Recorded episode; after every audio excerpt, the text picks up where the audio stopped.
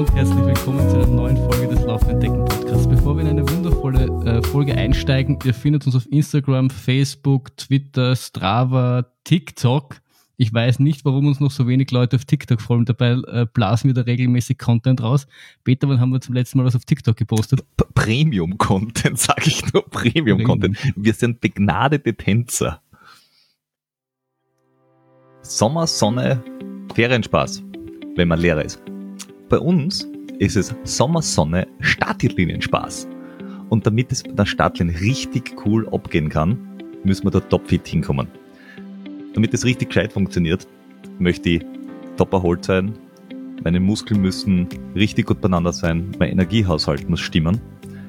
Und dabei hilft mir jetzt da seit Monaten schon äh, Athletic Greens mit dem Produkt AG1. Das ist für eine faule Socke, wie ich es normalerweise bin, wenn es um solche Sachen geht, optimal, weil ich muss in der Früh an nicht viel mehr denken wie beim Kaffee machen. Es ist nämlich Dose auf, Löffel rein, dreimal durchschütteln, trinken, fertig. Dann habe ich erstens schon Flüssigkeit zu mir genommen, zweitens, ich habe 75 gute Stoffe mir zugeführt von B-Vitaminen, B2, B12, B6, Vitamin C, Zink, Selen, weiß der Geil, was da Neues drinnen ist, lässt das mal alles durch. Da ist extrem viel drinnen, das ihr braucht, um eure Wettkämpfe durchzustehen. Und zwar auf ähm, Top-Niveau. Da ist äh, viel drinnen, damit nachher in der Erholungsphase auch wieder recht schnell weitermachen könnt, weil nur weil Rennen ist, heißt ja nicht, dass nicht trainiert wird. Und daneben will man ja dann auch dann und wann mal entspannt irgendwie mit Freunden was unternehmen oder sonst was und will nicht nur in der Ecken liegen wie so ein Schluck Wasser in der Kurve. Dementsprechend auch hier gut erholt ist gut gefeiert. Das heißt, probiert es mal aus. AG1 von Athletic Greens kriegen dazu das Ganze auf www.athleticgreens.com slash laufenden Decken. Dort äh, findet ihr das Angebot, das Community-Angebot und ihr kriegt fünf Travel Packs extra. Ihr kriegt auch einen Jahresvorrat Vitamin D3 und K2, ähm, einen Shaker, ihr kriegt äh, diese Aufbewahrungsdose.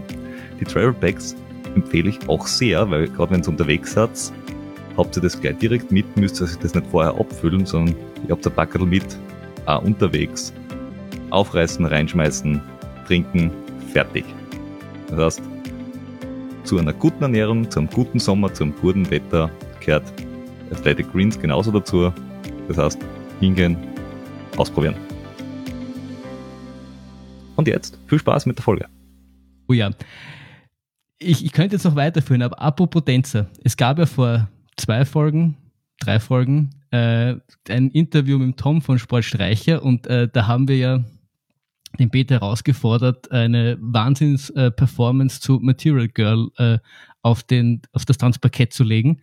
Und äh, der Peter hat geliefert und äh, es, es, der, der, Tom war dann so nett und hat äh, dafür zwei Schuhe gesponsert für Leute, die, die sich an dem Gewinnspiel beteiligen. Und es haben sich wirklich äh, einige Leute beteiligt und äh, in einem unabhängigen, ganz äh, zufällig ähm, basierten System haben wir zwei Gewinner gezogen. Ich kann jetzt nur deren Instagram-Handles äh, äh, rauslesen. Und zwar ist es der Heiko Running und äh, Ultramops. Äh, gratuliere dazu. Oh, Ultramops, also sind es dann ein Paar Schuhe oder zwei Paar? Äh, weil, das muss man dann den Tom fragen. Wir ja, weil, weil, weil, weil man, Möpse haben sehr kleine Schuhe, aber halt vier. Äh, der Tom ist sicher bereit, auch für Möpse vier Schuhe herzugeben. Behaupte ich ja. jetzt einfach mal. Ja, ja. Also. ja. Äh, wir werden euch auf Instagram verständigen, aber ihr müsst einfach dann bitte den Tom kontaktieren. Aber ich, ich schreibe euch alles auf Instagram und äh, ihr dürft euch freuen. Juhu, juhu, Schuhe von Tom Streicher. Äh, die spannenden Sachen, damit wir da gleich wunderbar äh, gleich die ersten Menschen verstören. Die Sachen äh, haben in diesem Fall wieder Namen.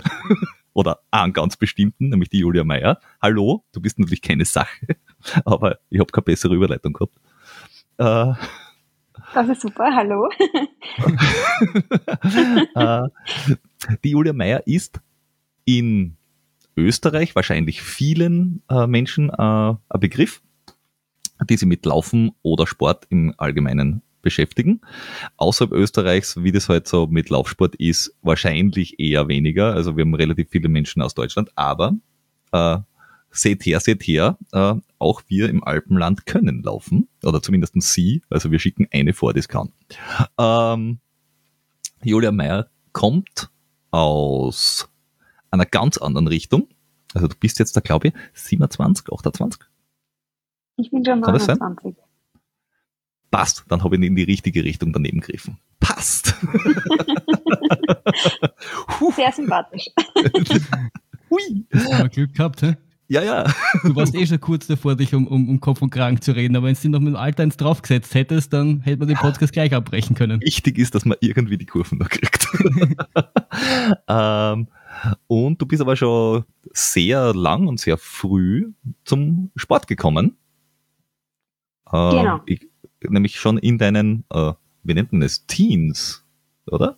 Ja, wenn nicht sogar früher. Es war schon in der Volksschule ähm, durch meinen Bruder. Das war der, mein Freundeskreis, war sein Freundeskreis und die waren immer alle Fußball spielen. Und dann war mir Fahrt und dann bin ich halt einfach mit. Und ja, so hat sich das ergeben, dass ich schon eigentlich in der U7 damals ähm, mit dem Fußball begonnen habe, bei uns in Bad Fischau. Okay.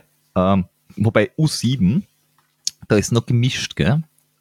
Ja, ja, ich habe bei den Burschen gespielt bis zur U15 und habe dann noch ein Jahr drangehängt, eine U drunter. Und das war immer gemischt, ja. Und ich habe dann aufhören müssen. So wie das halt ist, wegen Duschen und so. genau. Okay. Also U15, also ist dann quasi die letzte Klasse, die letzte wo du. Station okay. bei den Burschen, genau. Man darf dann als Mädchen noch als ein Jahr ältere, bei den ein Jahr jüngeren mitspielen quasi. Ach, das heißt, das du kannst das, cool. also du kannst, kannst als, Moment einmal, U15, U16, das heißt, du darfst als 15-Jährige bei den 14-Jährigen noch mitspielen. Ja, genau, voll. Genau. Puh. genau. Und das war halt für mich auch voll cool, weil das, ja, Fischer ist, Bad Fischerbrunn ist halt ein, eine kleine Ortschaft, eine kleine Marktgemeinde und da sind halt alle meine Freunde gewesen und auch die U drunter und die U drüber und genau, das war wahrscheinlich die absolut geilste Jugend und Kindheit, die ich ähm, erlebt habe. Also ja. völlig irre. genau.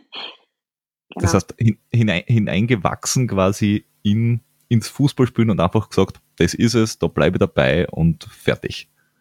Genau. Es war dann so, dass ich, nachdem ich eben auch das Jahr bei den Burschen dann bei den Jüngeren fertig war, war es für mich ähm, ja extrem emotional. Ich habe halt gewusst, ich will weiter Fußball spielen, aber es war halt dann die einzige Möglichkeit, dass ich zu den Mädels, zu den Frauen gehe.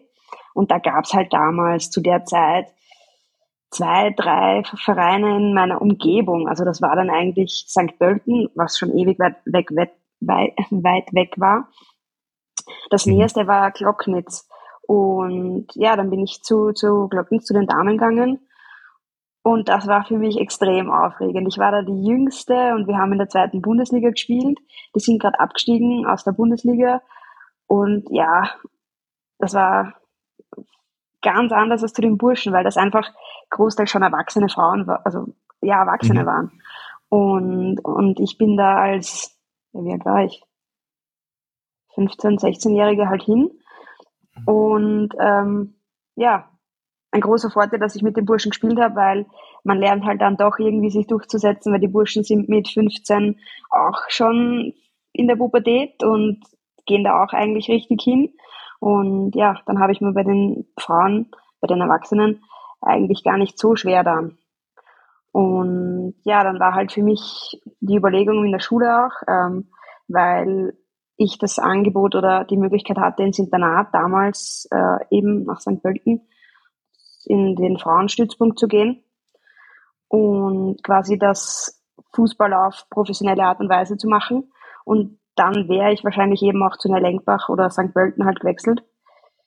Ich wollte das aber damals nicht, weil ich wollte nicht ins Internat, ich habe einen Freund gehabt und ich wollte einfach nicht weg. Ähm, und früher war das auch noch so ein bisschen, ich weiß nicht, ob ich das jetzt ja, wie ich das jetzt ausdrücke, dass ungut nicht ungut rüberkommt, aber es waren halt in, bei, dem, bei den Mädels, das waren halt, hm, viele waren halt äh, damals schon lesbisch. Und da war eine Frauenmannschaft, waren halt 99 Prozent sind auch auf Mädels gestanden. Und das hat mich damals als junges Mädel ein bisschen abgeschreckt. War ich noch nicht so offen dafür und haben dann gedacht, ja, das will ich im Internat vielleicht nicht und so weiter. Ähm, und obwohl das für mich kein Problem war, weil bei uns in Glocknitz da ähm, jetzt immer noch gute Freundinnen, die natürlich auch äh, damals schon ähm, auf, auf Mädels gestanden sind. Aber für mich war das halt einfach keine Option, da jetzt wegzugehen und deswegen mhm. habe ich mich dafür entschieden, bei Glocknitz zu bleiben und dann, ja, war das äh, Glocknitz, äh, Wiener Neustadt und in Wien Erla meine Stationen. Wobei, wobei genau. wo, ähm, das ist jetzt da äh, zehn Jahre her, plus minus. Ähm, ja. Aber es hat damals quasi schon äh, in St. Pölten äh, Internat gegeben. Also es hat vor zehn Jahren quasi Nachwuchsförderung und so weiter war jetzt da schon da. Und man hat auch quasi ja. sich auf eine professionelle Frauenfußballkarriere vorbereiten können. Weil manche, ja. also was man jetzt also mitkriegt, ist so, Huch, 2017, die sind alle von, was nicht, Na, vom Himmel gefallen. Vom Himmel geflogen. Genau. Ähm, wo, wo kamen die jetzt alle her? Äh, das heißt, es, das, das Ganze baut sich schon über länger auf. Es, es sind nur die Mannschaften sehr, äh, von, von, den, von den Ortschaften, woher die Mannschaften kommen, ist es ein bisschen sonderbar. Weil wenn du jetzt in die Männer-Bundesliga schaust, ist jetzt halt Glocknitz, Neulenkbach und St. Pölten nicht ganz vorn dabei. Und Richtig, ja. Ja, wo wir auch überall waren. Großschweinbad und Horn und ich weiß nicht wo, weiß der Kuckuck was. Das sind irgendwelche kleinen Orte. Aber man muss schon sagen, das hat einfach früher auch schon, ähm, ja, es hat früher schon begonnen. Ich war damals in einer Landesauswahl beim ÖFB, gab es damals schon ähm, ich war mit der Manu, Manu Zinsberger, mit der jetzigen Dorfrau, das ist mein Jahrgang, war ich ähm, im, in der Nationalteam-Auswahl. Also es hat damals schon begonnen. Es war damals schon sehr, sehr professionell auch. Es hat halt einfach nur keiner mitgekriegt und es hat einfach niemanden interessiert. Absolut niemanden. Und wir waren auch damals noch lang nicht so, wie das wie das jetzt ist. Also wenn man sich ein Fußballspiel vor zehn Jahren angeschaut hat und ein Fußballspiel jetzt von den Damen, dann ist das ja Tag und Nacht. Also es hat sich schon auch viel da an, weil einfach viel mehr der Fokus draufgelegt wurde. Ja. Ja. Und ich meine, es ist ja nach wie vor noch so, ich meine, jetzt fangen die, die Bundesliga-Vereine auch schon langsam an, äh, dem Thema irgendwie mehr Aufmerksamkeit zu schenken. Also ich kenne es aus persönlichem Interesse, vor allem von der Austria und äh, die, die versuchen das schon zumindest von der Außendarstellung auf, auf eine Ebene zu stellen und nicht mehr so als äh, Stiefmutter. Es gelingt sicher noch nicht und ich meine, wenn man sich das im internationalen Vergleich anschaut, ist das alles noch nichts. Und ich glaube, es ist auch mittlerweile, St. Pölten ist ja noch immer, immer, oder die Akademie, Akademie St. Pölten ist ja noch immer das, das Non-Plus-Ultra. Ja. Und ich glaube, die jetzige WM und vor allem auch die letzte WM, wo, wo Österreich dann ins Halbfinale gekommen ist, haben dem Ganzen sicher schon einen, äh, einen großen Boost gegeben. Da hat sich hier viel verändert in den letzten zehn Jahren. Auf jeden Fall. Weiter Weg, ja. aber also St. Pölten ist immer noch, ähm, ja, die sind ungeschlagen fast, oder ich glaube fast ungeschlagen, heuer wieder Meister worden. Ähm, aber das sieht man halt einfach, das war damals auch, die hat es damals schon gegeben, eben wie ich gegen sie gespielt habe. Da waren sie auch schon relativ gut und das hat damals schon so begonnen, dass die einfach kleinere Sponsoren auftrieben haben und da wurde Geld reingesteckt in einfach in Spielerinnen zu holen aus dem Ausland, Trainerinnen zu holen aus dem Ausland oder Trainer und das Ganze einfach professionell aufzubauen. Die haben sich da so ein bisschen, die haben einfach ja geschaut, was passiert außerhalb von Österreich und deswegen hat das einfach funktioniert. Und ja, wie wir dann von Glocknitz zu Wiener Neustadt gegangen sind, beziehungsweise das war dann so eine, ja, eine Fusion, da hat sich auch schon ein bisschen mehr da, ist dann auch schon besser worden. Und wie ich bei Erla war, da war das dann, das war auch so eine Mannschaft, wo einfach ein privater Sponsor dabei war und der hat sich darum gekümmert, dass wir Geld bekommen, wenn wir gewinnen und das war halt auch schon was. Ich meine, wir haben in der zweiten Bundesliga gespielt. Vergleich das mal mit den, mit den Männern. Die kriegen in der letzten Landesliga, können die davon leben im Endeffekt. Und wenn die dann auch noch einen Punkt machen oder drei Punkte, dann kriegen sie auch nochmal eine Prämie. Also es geht halt, ja, es fällt mit, mit Sponsoren, mit Geldgebern. Und ja, meine, das war meine letzte Station. Das hat mir irrsinnig viel Spaß gemacht dort. Wir sind dann, wir haben dann auch Relegation gespielt, um, weil wir Erster geworden sind, um den Aufstieg in die Bundesliga. Und das war aber dann, ja, mein letztes Spiel. Für mich war das eine turbulente Zeit, weil ich habe bei Erla Fußball gespielt. Ich habe äh, währenddessen mein letztes Studienjahr gehabt. Ich habe schon gleichzeitig unterrichtet an der Sportmittelschule in der Wendstadtgasse ähm, und habe auch noch als Jugendtrainerin bei der Admira die U9, damals U8 betreut, genau, und dann auch noch ein Jahr später die U9 und dann habe ich einfach gesagt, ja, es, ich habe keine Zeit mehr. Der Mannschaftssport ist einfach extrem ja, zeitaufwendig und ich habe halt auch nicht mehr gesehen, so ich, ich schaffe den Sprung nicht dorthin, wo ich eigentlich hin möchte. Ich wollte mhm. das, wenn dann so richtig professionell machen, dass ich sage, ich schaffe es ins Nationalteam und ich spiele da. Dafür hat es halt einfach nicht gereicht. Ich war in der Auswahl damals dabei und bin dann nicht einmal mit einberufen worden, so in den, in den Kader. Ähm, und haben wir gedacht, ja, lassen wir das. Das war eine schöne Zeit und es hat mich, hat mir viel Spaß gemacht. Genau, und das war dann so mein Ende. Ähm, mhm. 2016 habe ich aufgehört. Ähm, das heißt, du hast damals schon quasi den, den, den Anspruch gehabt, dass du gesagt hast, ich will das Ganze professionell machen, ich will es auf, auf Top-Level machen äh, und ich, ich mache das jetzt nicht nebenbei als, wie soll ich sagen, ähm, ähm, ähm ambitionierter Amateur, ähm, sondern du hast gesagt, das will ich machen. Ich war zwar nicht im Internat, aber wenn, dann will ich es auf, auf Profi-Ebene machen und quasi davon leben können. Ja, irgendwie schon. Weil du steckst halt trotzdem viel rein, weil ja, zweite Bundesliga ist halt nicht irgendeine Liga, die wir drunter hatten. Sprich, wir haben schon oft eben Trainings gehabt, wir sind auf Trainingslager gefahren und wir waren halt immer auf den ja, Top 3 Plätzen, wo es halt spielst um die Relegation. Und ja, ich stecke mir halt immer hohe Ziele und möchte es dann nicht irgendwie einfach so machen. Und dann habe ich gedacht, ja, bevor das jetzt dann irgendwie so ein, eine Hobbypartie wird, dann, dann lasse ich es. Genau. Ja, wobei jetzt vom Payment her ist es ja, also eben, du, du verdienst beim, bei der Männerabteilung vom SV Horn in der zweiten Landesliga mehr wie in der zweiten Bundesliga bei den Damen also da ist ja im Fußball, das ist diese Equal Payment Geschichte. Hm. Ah, verbesserungswürdig, ja. würde ich mal sagen. Ja, voll. Das ist ein spannendes Thema, weil ähm, da habe ich letztens ein gutes Interview gehört von der Irene Fuhrmann, von der Frauenteamchefin, die gesagt hat, man muss sich das halt anschauen und genau vergleichen.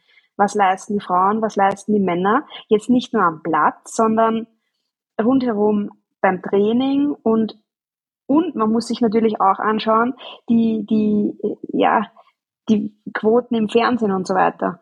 Wenn das alles gleich ist, so wie jetzt das österreichische Nationalteam da wirklich aufrückt und sagt, man, man ist im, im Fernsehen vertreten, man ist in der Werbung vertreten, man hat so und so viele Zuschauer.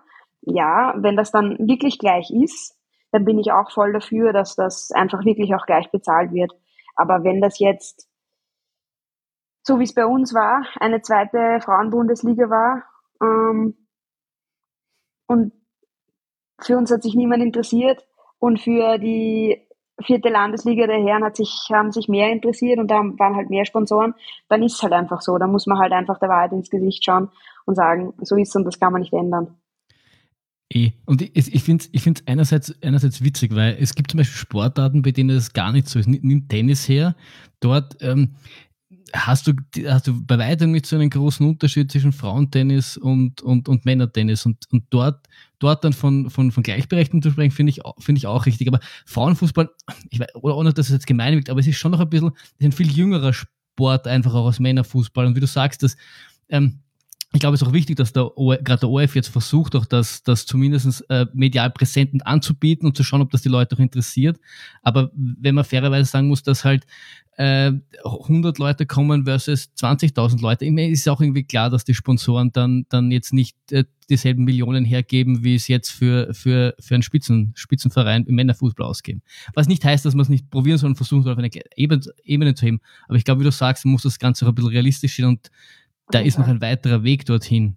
als jetzt ja. beim Männerfußball. Ich denke, bei den, bei den Profis und vor allem jetzt bei der EM äh, war es dann doch so, dass die Stadien eigentlich ähm, die gleichen Besucherzahlen, wenn nicht sogar die höheren Ticketverkäufe hatten als die Männer. Und ich finde, ähm, also ich persönlich finde, dass sie es richtig gut dargestellt haben und immer noch darstellen. Sprich, ähm, die Verantwortlichen, die da dafür zuständig sind, die, die Instagram-Accounts zu, zu bespielen und auch den TikTok-Account, den offiziellen von der, von der Euro. Also das, das wird richtig gut gemacht. Da ist so viel Material da, das geht so oft viral, dass das macht echt Spaß zum Anschauen. Und ich ich meine, ist jetzt vielleicht blöd, weil ich natürlich gern Fußball schaue, aber ich schaue ich schaue es richtig gern. Nicht nur die Österreicherinnen jetzt, sondern auch die anderen Spiele, die da jetzt sind, weil das einfach wirklich schon richtig, richtig guter Fußball ist. Ich meine, wenn man sich die englische Nationalmannschaft anschaut, Halleluja, was spielen die für einen guten Fußball? Ich habe zu meiner Mama gesagt, also das ist fast kein Vergleich mehr zu den Männern. Die spielen körperlich so gut, technisch und taktisch ist das, nicht, ist das das Feinste, was ich seit langem gesehen habe.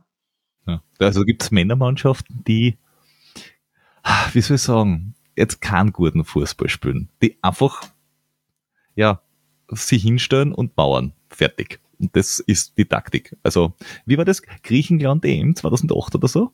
Ja.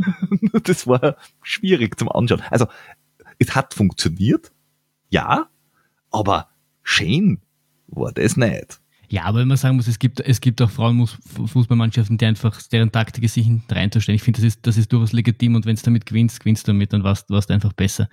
Aber ähm, ich finde, und, als, als Sympathisant der Austria gebe ich ihm, im Herzog Andi relativ wenig recht, aber da hat er schon recht gehabt, wie er gesagt hat, ähm, man, den, den großen Unterschied, den er sieht, ist, dass Männerfußball ist ein Business und Frauenfußball, da, da merkt man noch die Leidenschaft. Da, da, ist, da wird weniger taktiert, da wird weniger, da weniger dieses ganze äh, äh Gemottelt drumherum, so, so ich lasse mich theatralisch fallen. So, da wird einfach Fußball gespielt. Die sind froh, dass sie da vor, vor 30.000 Leuten Fußball spielen, weil sie das auch noch nicht so oft tun, ist das noch was Besonderes. Wenn es internationale Männerfußball das einfach gewohnt bist, dass jede Woche vor 40, 50, 60.000 Leute spielst, ich glaube, irgendwann vergisst das einfach und irgendwann wird das normal und dann, dann schätzt du das nicht mehr. Und ich habe das Gefühl, ähm, im Frauenfußball wird das noch geschätzt, dass da wirklich 50.000 Leute herkommen, die beim Fußballspielen zuschauen. Klar, aber ich glaube, das ist gar nicht so absichtlich, sondern da kann es noch gar kein Business sein, weil noch gar nicht so viel Geld einfach da drinnen ist. Ja. Das ist vielleicht auch ein Punkt, den man erwähnen muss. Und was mir jetzt noch dazu einfällt, weil du das mit, mit dem Herz gebracht hast, viele sagen jetzt einfach so, ja, die Österreicherinnen sind ähm, wieder mit ihrem Team Spirit, sind jetzt wieder so weit kommen und so. Und ich finde, das wird einfach alles runtergespielt, was sie eigentlich können und leisten, nur weil jetzt dauernd erwähnt wird, ihr Team Spirit. Ich meine, sicher ist es schön und gut, dass sie, dass sie das haben. Ich meine, das hat jede Mannschaft. Bei manchen kommt es halt mehr rüber, bei manchen kommt es weniger rüber, weil sonst wären es keine Mannschaft. Aber ganz ehrlich, die haben Einzelleistungen gebracht auch großartig. Und das wird gar nicht so erwähnt. Auch von, von einfach nur von Läuferinnen auf der Seite, die einfach ihre Arbeit tun und am meisten gefault werden, wie zum Beispiel die Julia Hickelsberger. Die hat sich auf der Seite abgerackert und alles geben. Und wie sie dann beim letzten Spiel rausgegangen ist und also austauscht wurde, war es angepisst, weil es einfach nicht funktioniert hat an dem Tag. Aber ja, ich weiß nicht. Das wird halt selten erwähnt. Das, das finde ich schade. Das macht mich schade, weil ich weiß, wie die, wie sich die Mädels fühlen. Ich meine, sicher ist cool, wenn dauernd erwähnt wird, ja, Team Spirit und alles ist so super und alles ist so toll, aber der Team Spirit allein macht es auch nicht, dass man ja, aber so weit ich, kommt. Ich, ja, ich glaube ganz einfach, dass er, dass er die, die, die Geschichte, die du dann so ein bisschen erzählen kannst, oder so ein bisschen zu so einem Art äh, Sommermärchen aufbauen kannst. Und das ist einfach so das, die, die Geschichte, die du dann hinaustragst. Dass, dass da noch viel mehr dahinter ist, ist, glaube ich, eh klar. Aber ich glaube, es ist, es ist zumindest gut, dass man, dass man versucht, da irgendwie so dieses, das ist auch Österreich quasi und, und dass, dass dann halt auch die, die normalerweise halt zu EM Männerfußball einschalten, dann genauso bei den Frauen irgendwie mitfiebern und das hat die Geschichte, die man da so um das Ganze rumpackt. Das mhm. finde ich aus OF doch irgendwie verständlich. Wo, wobei jetzt, da, äh, da, dass ich das, das Thema mit dem, mit dem Payment erstens äh, abschließen kann und zweitens auch als Rutsche benutzen kann. Ähm, da finde ich ja den ÖRV, also den, den Radsportverband, finde ich ja cool, weil die jetzt einfach in der Bundesliga, also in der Radverbundesliga und so weiter, einfach gesagt haben, okay, wenn du bei uns ein Bundesliga-Rennen gewinnst, Männer oder Frauen, wir zahlen einfach das Gleiche, fertig aus. Was natürlich auch daran liegen kann, dass Männer Radsport in Österreich halt ähnlich äh, gehandhabt wird wie Frauenradsport. Es wird einfach ignoriert. Also so ga ganz. Also medial. Ja, es werden nur die, es werden nur die erwähnt, die halt international fahren. Genau. Also die, die näher nicht in Österreich fahren, sondern für Team XY, äh, für was nicht, Bora Hans Grohe oder für irgendwen, die auf, auf den österreichischen Radsport exakt nicht angewiesen sind, die kommen dann vor, weil sie halt bei der Tour de France mitfahren. Ja, hurra, hurra. Ähm, denen ist aber eh schon wurscht. Ähm, aber zumindestens das mit, dass es in der österreichischen Bundesliga, dass, dass sie, dass der Verein oder der, der Verband sagt, wir versuchen es, den Schritt habe ich, hab ich eigentlich ganz geil gefunden. Ähm, Voll. Ich glaube, das haben sie erst vor zwei Jahren oder so gemacht. Ja, Schau, wenn du jedem, jedem an, an nichts zahlst, dann kannst du den Frauen auch nichts zahlen. eh, deswegen sage ich ja, dort geht's ja. leichter, weil beim, beim, ja, beim, Fußball ist einfach so viel mehr Geld drinnen. Aber ich glaube, ich habe das mitgekriegt, ja, eh, bei dieser E-Cycling-Bundesliga. Da genau, da hat's begonnen, da bin ich ja auch genau. mitgefahren, das war eh voll lässig. Das war ich dann weiß, eben auch so ein Ansporn. ich weiß, dass du mitgefahren bist, weil ich war ja auch dabei. Das war lässig, ja, oder? Ja, wir, wir sind gegeneinander gefahren, war nicht so. Und nein, ich war nicht immer vorn. also, Hast du keine Preisgelder bekommen, Peter? Lass mal das Thema. Ich war, ich war ganz zufrieden, wenn ich einfach im Mittelfeld irgendwo unterwegs war. Okay? Das war, das war gut. Ja. Ich bin kein Bergfahrer, es hilft halt einfach nichts. Aber wenn wir sich ehrlich sind, wahrscheinlich, wenn es gegen die Julia laufst, dann wirst ähnlich abstinken fahren wir lieber auf Zwift. da bin ich wenigstens in Schlagdistanz. äh, wobei, da muss ich auch sagen, oh, äh, da war eine dabei, ich weiß nicht, ob du das mitgekriegt hast, eben bei dieser Saison, die auf der freien Rolle gefahren ist. Ja, Wahnsinn, oder? Ah. Wie? Ich habe nur gedacht, ja, sicher geht's, weil das ja, die Radlfahrer, die machen das ja immer beim Aufwärmen auch und so, die haben dann halt nichts anderes mit und fahren, fahren sich halt so ein. Aber ich denke mir, gerade wenn du dann alles gibst auf, auf genau. dem Ding, das ist schon gefährlich. Halleluja. Also, da ist so ein eingespannter Radltrainer, der 25 Kilo hat, schon sicherer. Auf jeden Fall. Und nicht mal der. Ähm, ich habe ja, ich bin ja, ein Trainingskollege von mir ist der Moran Vermeulen, der ist ja Radprofi in Österreich beim Team Felbermeier. Und der wohnt in der Ramsa und hat dort auch, wir haben da so einen kleinen Trainingsstützpunkt. Und der hat seinen seinen, sein Radl und seinen Wahoo am Boden mit reingeschraubt, weil der halt so anreißt. Am Schluss tritt der über 1000 Watt und das reißt sich hin und her, das Teil. Da muss man den zusätzlich noch halten, damit der, damit der nicht umfliegt. Also ja. völlig irre, was da für Kräfte. Ja. Wirklich äh, Wahnsinn. Äh, und, aber du hast dann, also du hast, also du bist, hast Fußball gespielt, hast jetzt da ein bisschen ähm, gezwiftet für Lau, weil pff, für Lau halt. Warum auch nicht? Und hast dir dann aber eine Sportart ausgesucht, wo man in Österreich medial ganz vorn mitspielt, täglich in der Berichterstattung vorkommt und wirklich die Millionen macht. Richtig. Dacht, laufen geht's ja aus. wie, wie bist du von, von Teamsport, Fußball zum, zum Laufen überhaupt gekommen? Ähm, ja, nachdem ich 2016 aufgehört habe bei Erla, war ich dann quasi so im, im Nichtstun. Und ich bin aber, ich kenne das nicht, Nichtstun. Also bei mir hat täglich war Training oder Fußball oder, oder Volleyball oder Schwimmen, Spaß halber. Und dann stehe ich da in der Schule und denke mir so, das gibt's nicht, irgendwie ist mal Fahrt. Und ja, so leichtes ADHS-Kind, sagt mein Trainer immer, bin ich. Und ähm, ja, dann bin ich spontan, ich meine, laufen gegangen bin ich immer wieder gern ähm, und spontan beim Vienna Night Run mitgelaufen. Das war sogar noch 2016. Bin ich Dritte worden mit 18, 24 oder so. Da haben wir gedacht, okay, cool. Haben wir dann geschaut, wer da so, wer da so vor mir ist. Jetzt die äh, gesperrte Mittelstreckerin, die Niedereder, war da vor mir. Und ich habe mir gedacht, okay, cool, die hat gar nicht so viel Abstand und irgendwie taugt man das. Und mein Direktor in der Wendstadtgasse ist ein ehemaliger Triathlet und ähm, wir haben dann irgendwie so ja zum Plaudern begonnen und immer in den in den Pausen gemeinsam trainiert. In den Freistunden sind wir schnell in die in, in den Kurpark rüber und ein paar Runden gerannt. Und dann hat sich das, der hat dann gesagt, ja, such dann Trainer. Das, das musst einfach probieren. Gut. Und dann habe ich meinen Leichtathletiktrainer gesucht und einen Leichtathletikverein in Wien, DSG Wien, wo ich jetzt immer noch bin. Und da habe ich 2017 im Februar im Dussiger meinen Vertrag unterschrieben bei der DSG Wien. Okay. Genau. Und ja, seitdem Der. Trainervertrag oder, oder, oder Nein, äh, einfach nur, dass ich äh, quasi, nein, das, damals war es noch weit weg vom Geld. das war einfach nur, damit ich überhaupt bei ähm, Meisterschaften starten kann, brauchst halt einen Verein und das muss halt alles irgendwie Hand und Fuß haben.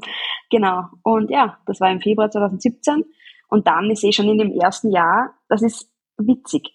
Wenn du vom Fußball, aus einer Mannschaftssportart kommst, dann hast du absolut keine Ahnung, wie verrückt und teilweise fad und zurückgekommen diese Leichtathletik eigentlich ist. Das war, das war völlig irre für mich. Ich bin mir vorkommen, so wie vor, vor 150 Jahren manchmal. In so einem Teambus, so in alten, in irgendwelche Jugendherbergen geschlafen und so weiter. Völlig irre. Und das war dann im März in Itter, meine erste Crosslauf, mein erster Bewerb überhaupt. Crosslauf-Staatsmeisterschaft in Itter.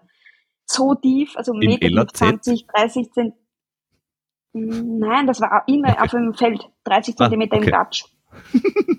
Ja, es klingt danach, nach, nach Crosslauf-Meisterschaft. Ja. Ja. Und genau, das war meine erste Meisterschaft. Und das Witzige daran war, dass die Andrea Meyer dort am Start gestanden ist. Und ich, nachdem ich, das war ein Monat, kein wirkliches Leichtathletiktraining noch gehabt habe, war aber wurscht, das war groß, einfach nur mitgerannt, überhaupt keine Ahnung von einem taktischen Verhalten in einem Wettlauf, bin ich natürlich mit Andrea Meyer in der ersten Crossrunde mitgelaufen. Wir sind da durch diese 30 Zentimeter Gatsch, ich weiß nicht, mit 320 Schnitt ist die daherkommen und ich bin halt mit. Und ich denke mir so, okay, cool, ich bin da mit ihr mit und niemand ist mit mir mit. Wir sind da zu zweit, Leihwand. Und ich bin nach der ersten Runde bin ich blau gegangen. Das war die absolute Hölle. Von wie vielen? Ich weiß nicht mal, wie viele das waren. Es waren dann doch so vier oder fünf Runden. Und ich habe es dann irgendwie noch geschafft, ähm, dass ich Dritte worden bin. Ja, das war also abartig. Das war, das war echt schier. Und ein paar Monate später war mein Staatsmeistertitel über die 5000. Das war auch, das war taktisch schon ein bisschen klüger, weil da hat mir mein Trainer gesagt, äh, sowas machen wir jetzt nimmer. Und dann habe ich mich, das war eigentlich recht cool und untypisch, äh, mit einer anderen immer Runde für Runde abgewechselt. Und ja, ich habe dann im Schlusssprint quasi zeigt, wo der Hammer hängt und habe gewonnen. Ich glaube, drei, vier Hundertstel war ich vorn.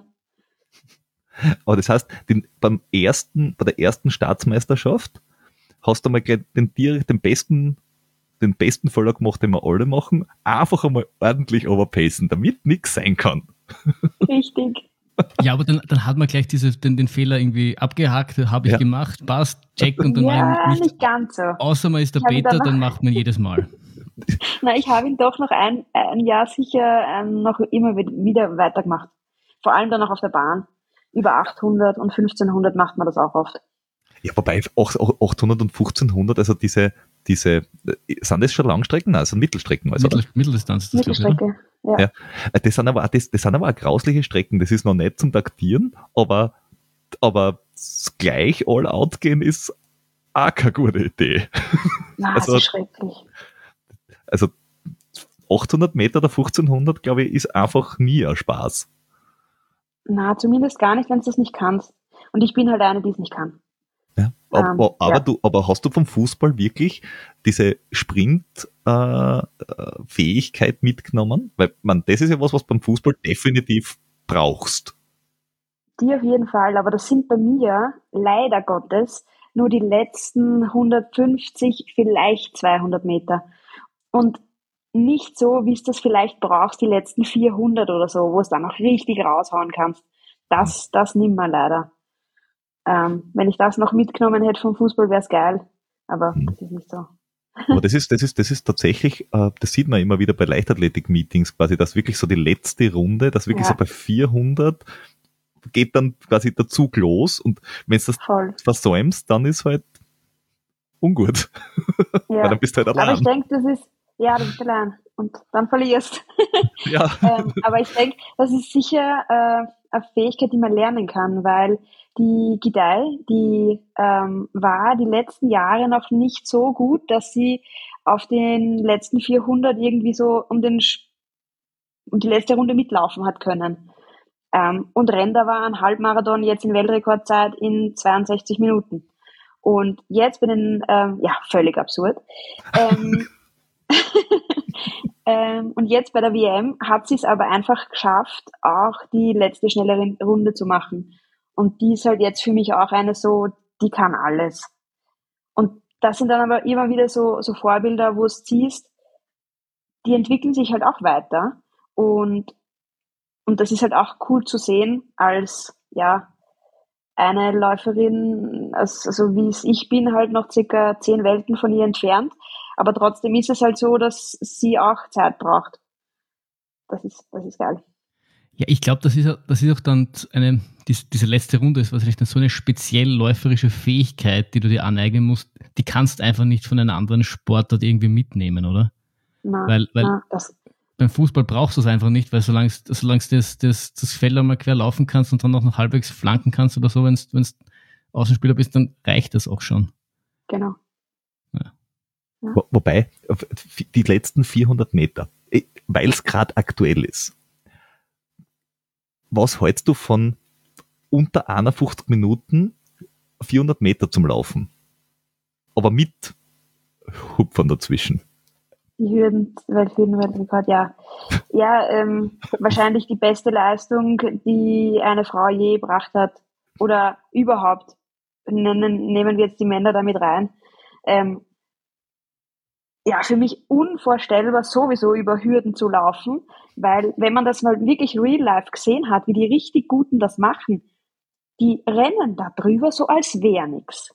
Also ja. völlig absurd, wie das bei mir auf der Schmelz, ich habe das ja machen müssen, Aufnahmeprüfung, Hürden, bei mir was, Hürden nicht hupfen, also wirklich springen. Es war Hürden springen und dazwischen versuchen irgendwie die Zeit aufzuholen und zu laufen, bis man wieder drüber springt. Und ja, also richtig, richtig arg. Und sie hat ja selber gesagt, ähm, wenn der Trainer sie flach laufen lässt, dann wird sie sich zuzutrauen, unter die 50 zu bleiben. Also abartig. Ja. Aber das ist, das ist, also, wenn ich das gesehen habe, habe ich mir gedacht, puh. Ja, aber was ich mir viel schlimmer vorstelle, ist, wenn du dann da drüber hupst und dann erwischt, da erwischt, kommst nicht drüber und dann haust dich gegen so das Teil an, weil die, die, die haben einen gewissen Rhythmus und, und wenn es da quasi funktioniert, dann kommen sie auch, ähm, also auch bei den Männern so, ich, ich habe es jetzt noch nicht so aufgesehen, aber und wenn, wenn sie da halt den Rhythmus irgendwie nicht ganz haben, dann duschst du halt gegen so eine, so eine Hürde. Und ich denke mal, das muss doch verdammt wehtun. Weil das ja, ist ja voll. Holz, oder? Ja, oder na, das ist so eine Art, ich weiß nicht, das ist gar nicht Holz. Es ist innen vielleicht Holz, aber es ist außen nochmal so beschichtet mit, es ist halt das, was wir am LAZ haben, das sind so Plastikteile und die okay. tun schon weh. Ich denke, das muss wahnsinnig schmerzhaft sein. Also allein, allein deswegen könnte ich nicht Hürden laufen, weil ich als mit meinen zwei linken Haxen, mich haut ja schon, mich haut ja schon so ständig hin. Und wenn da noch noch Hürden vor mir stehen, dann habe ich dere. Bitte, bitte versprich mir, dass du niemals Hürden laufst. Und wenn ich jemals sagen sollte, dass du irgendeine Challenge bei uns machen sollst mit Hürdenlauf, lehne sie einfach direkt ab, weil ich lehne generell jede Challenge das sind sechs Monate Krankenstand. Das weiß ich jetzt schon. Lustige Geschichte, ich bin am Sonntag weggelaufen und echt keine zwei Meter, nachdem ich weggelaufen bin, hat mich so auf die Fresse kaut, weil ich irgendwo eine, eine Wurzel übersehen habe. Und jetzt habe ich da irgendwie Schrammen und alles. Also bitte lass mich nie Hürden, Hürden laufen. Ja.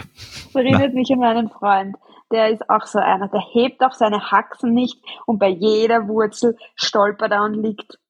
Na. Ja, aber ist er, ist, ist er Trailläufer? Na, er ehemaliger Radlfahrer. Siehst, ich meine, das und ich bin Trailläufer, da ist es ja noch fataler. Der, stimmt. Er läuft nur im Wald und er hat am trotzdem dauernd auf. Ja, aber ich hatte das, ich hatte das vor, vor, vor drei Jahren, da habe ich echt so eine Phase gehabt, da hat es mich echt bei jedem Lauf hingehauen, aber nicht so, dass du sagst, es hat ihn nur ein bisschen länger, jetzt hat es mir ein bisschen länger, das war jetzt nicht ganz so schlimm, aber so, dass man, dass ich mir den, den Arm irgendwie gestaucht habe und dann hat es mich nochmal auf denselben Arm gehauen und da habe ich schon gedacht, ich muss die Laufschuhe an den Nagel hängen, weil das gibt's nicht. Ich, ich schaff's nicht, dass ich die Beine hebe. Aber ja, irgendwie habe ich es auch überlebt. Das heißt, du bist dann so einer, der bergab auch so richtig einfach komplett gestört runterläuft? Nein, das eben nicht. Ich, mein Problem ist, ich kann nicht meinen Kopf ausschalten. Das ist eher Peters, Peters Revier. Der, der ist dann so Kopf aus und runterfliegen, das glaubst, äh, das, es gibt keinen Morgen mehr. Ich behaupte auch, ähm, dass es in Österreich nicht viele gibt, äh, die schneller als der Peter bergab sind.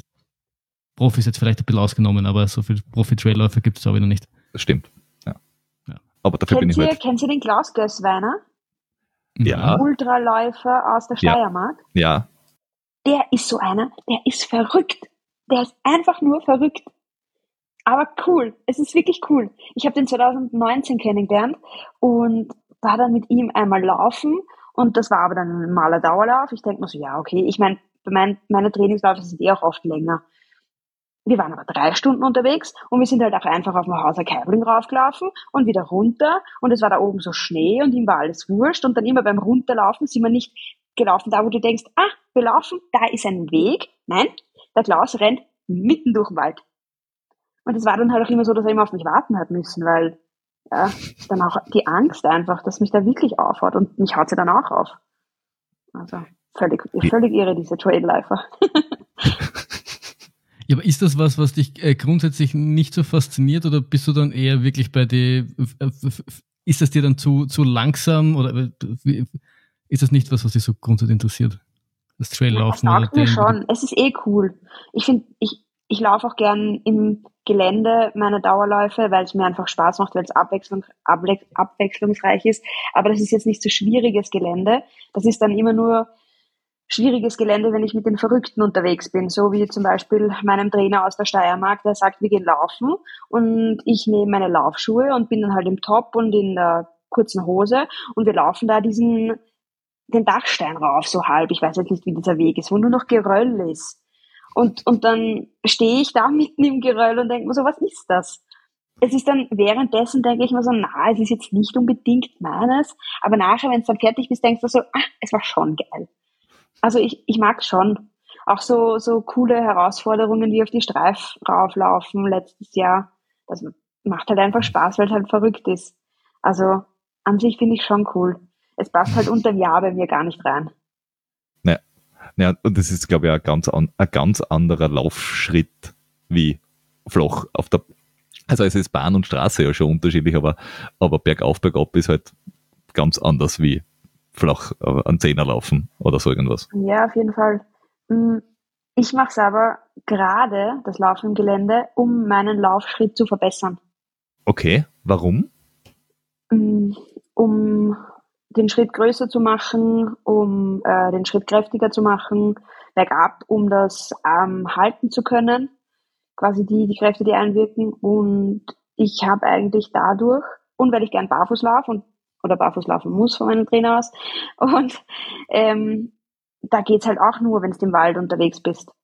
Ähm, ja, und genau, das sind so, sind so Dinge. Ich laufe eigentlich selten meine Dauerläufe flach auf der Straße. Ja, und ich finde auch, du musst dadurch, dass es immer ein anderer Schritt ist, äh, also hast du nicht immer denselben Schritt und dadurch äh, meines gefährliches Halbwissens nach ähm, trainierst du auch kleine Stabilisatoren, Muskeln, irgendwo Hüfte und so, weil du halt dich irgendwie ständig, ständig anpassen musst und mal ein bisschen weiter links, mal ein bisschen weiter rechts äh, auftreten musst, damit du irgendwie durch die Steine durchkommst. Also ist Auf auch für, irgendwie für, für, für den Körper eigentlich ganz gut. Ja, koordinativ. Also es sind dann halt so Sachen, ich mache ähm, wenig so koordinative Übungen, die man beim Fußballspielen eigentlich oft gemacht hat, so Koordinationsleiter oder so. Das mache ich eigentlich seltener, weil mein Trainer immer sagt, ja, geh in den Wald, da hast du eine natürliche Koordinationsleiter, sonst ja. haut's dich nämlich auf die Goschen. Laufen im Kreis kann jeder Idiot, sagt er immer. Und er hat auch recht, so ist es auch. Das stimmt wirklich. Und es gibt auch Leute, die machen das 24 Stunden lang. Das sind dann die, die, die dann gar nicht aufhören können. Ja. Wobei laufen im Kreis oder auf der Straße kann jeder Idiot. Ja, aber viele können es halt nicht so flott wie du. Weil du bist ja jetzt dann nicht mehr einfache österreichische Meisterin, sondern N-fach. Also kommt drauf an, wenn, das kommt drauf an, wann ihr euch diese Folge anhört. Wenn es euch gleich anhört, dann ist es, glaube ich, 17-fach. und wenn es sich in zwei Jahren anhört, hört wird es eine andere Zahl sein. Sie wird höher sein. ja, ich meine, du hast recht, aber das ist halt einfach Kontinuität im Training.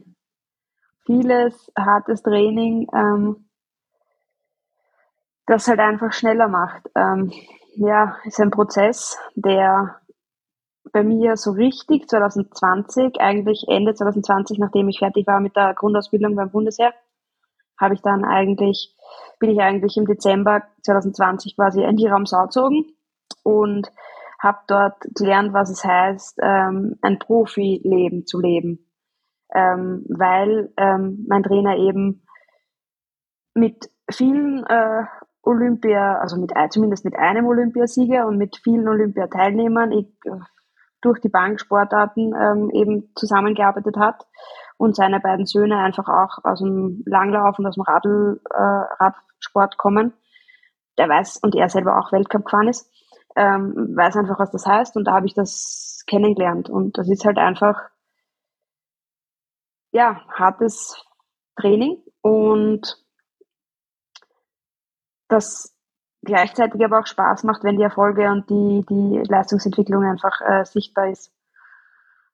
Und das ist ein irrsinnig geiler Prozess, ähm, wo ich mir jeden, jeden Tag eigentlich denke, äh, wie verrückt, wie bizarr ist das, weil ich bin halt vor allem auch durch meinen Trainer so ein kleiner Datenfreak und zeichne halt alles auf und vergleiche alles und du siehst halt dann, wenn ich jetzt zurückdenke an 2019, wenn ich meinen Dauerlauf in 5,30 laufen bin oder so und jetzt laufe ich teilweise in 4,20 mit dem gleichen Puls. Völlig, völlig unverständlich einerseits und andererseits halt auch nicht, weil es ist halt einfach Training. Es ist einfach ja. logisch. Ja, das ist cool. Wobei da, da, zwei, zwei Fragen dazu. Äh, das ist, welch, weil du, du laufst ja alle möglichen Distanzen, also 5000 Meter, 10.000, 3000 bis die 1500 gelaufen. Ich glaube, das, das ist jetzt da zu kurz mittlerweile schon. Also du laufst jetzt eher längere Sachen. Aber bis Halbmarathon laufst du ja alles. Ich weiß nicht, ob du Marathon auch anvisierst. Aber wo, also was ist der Plan jetzt? Was ist der Plan später? Weil in der Leichtathletik ist man ja normalerweise für die kurzen Strecken auch mit, was nicht, 20 äh, eher unterwegs? Oder bin ich jetzt einfach komplett falsch? Es, nein, bist gar nicht falsch. Ich denke, man muss es auf die, vor allem auf die Trainingsjahre beziehen. Und da meine Trainingsjahre momentan auf, ja, 18, 19, 20, 21, ich bin im vierten Trainingsjahr, somit eigentlich noch sehr jung. Ähm, Sprich, wenn ich mich auf die 1500 konzentrieren wollen würde und ich hätte die ähm, Genetik dazu, wird das auch funktionieren. Ähm, Habe ich aber nicht und deswegen funktioniert es auch nicht. Ähm, und ja, also mein Plan, den ich 2017 gehabt habe, da hat es keinen gegeben. Da bin ich einfach gelaufen. Alles, was mir Spaß macht und habe alles ausprobiert. Genauso war es 2018. Und dann war es so, dass ich mich vermehrt auf die Mittelstrecke konzentriert habe, weil ich das an sich große, unter Anführungszeichen, Laufvolumen nicht ausgehalten habe, weil ich faules Schwein, wie ich natürlich teilweise auch bin, alternativ oder ausgleichend nichts gemacht habe. Äh, denen war für mich nicht existent. Und dementsprechend war ich einfach ein Frack. Und ähm, dann hat mir mein Athletikcoach gesagt, ja, wenn du jetzt nichts änderst, dann wirst du bald nicht mehr gehen können. Ans, ans Laufen brauchst du auch gar nicht mehr denken. Und dann habe ich ganz viel Athletikarbeit machen müssen. Und das hat sich natürlich dann angeboten, 2018 auf die Mittelstrecke zu gehen, auf die 800 und auf die 1500. Und das habe ich dann auch gemacht. Dann hat sich mein Körper wieder so erholt, dass ich dieses Athletiktraining dann einfach immer wieder normal eingebaut habe und nicht so exzessiv, wie ich es dann habe machen müssen damals, weil ich einfach schon fast an Verletzungen dran war. Genau, und 2019 habe ich mich dann eher auf die 5000 fokussiert, weil es mir halt einfach extrem taugt. Das ist halt einfach meine Lieblingsdisziplin eigentlich. Und das hat dann auch extrem gut funktioniert. Da war ich bei der Team EM ähm, Dritte und wir haben den, den Klassenerhalt einfach äh, auch geschafft. Und ja, dann habe ich mit Vincent Vermeulen, meinem jetzigen Trainer, schon vermehrt begonnen, ähm, Leistungstests auch mit ihm zu machen. Und den ich schon ewig kenne, durchs Fußballspielen, war der mein Physiotherapeut.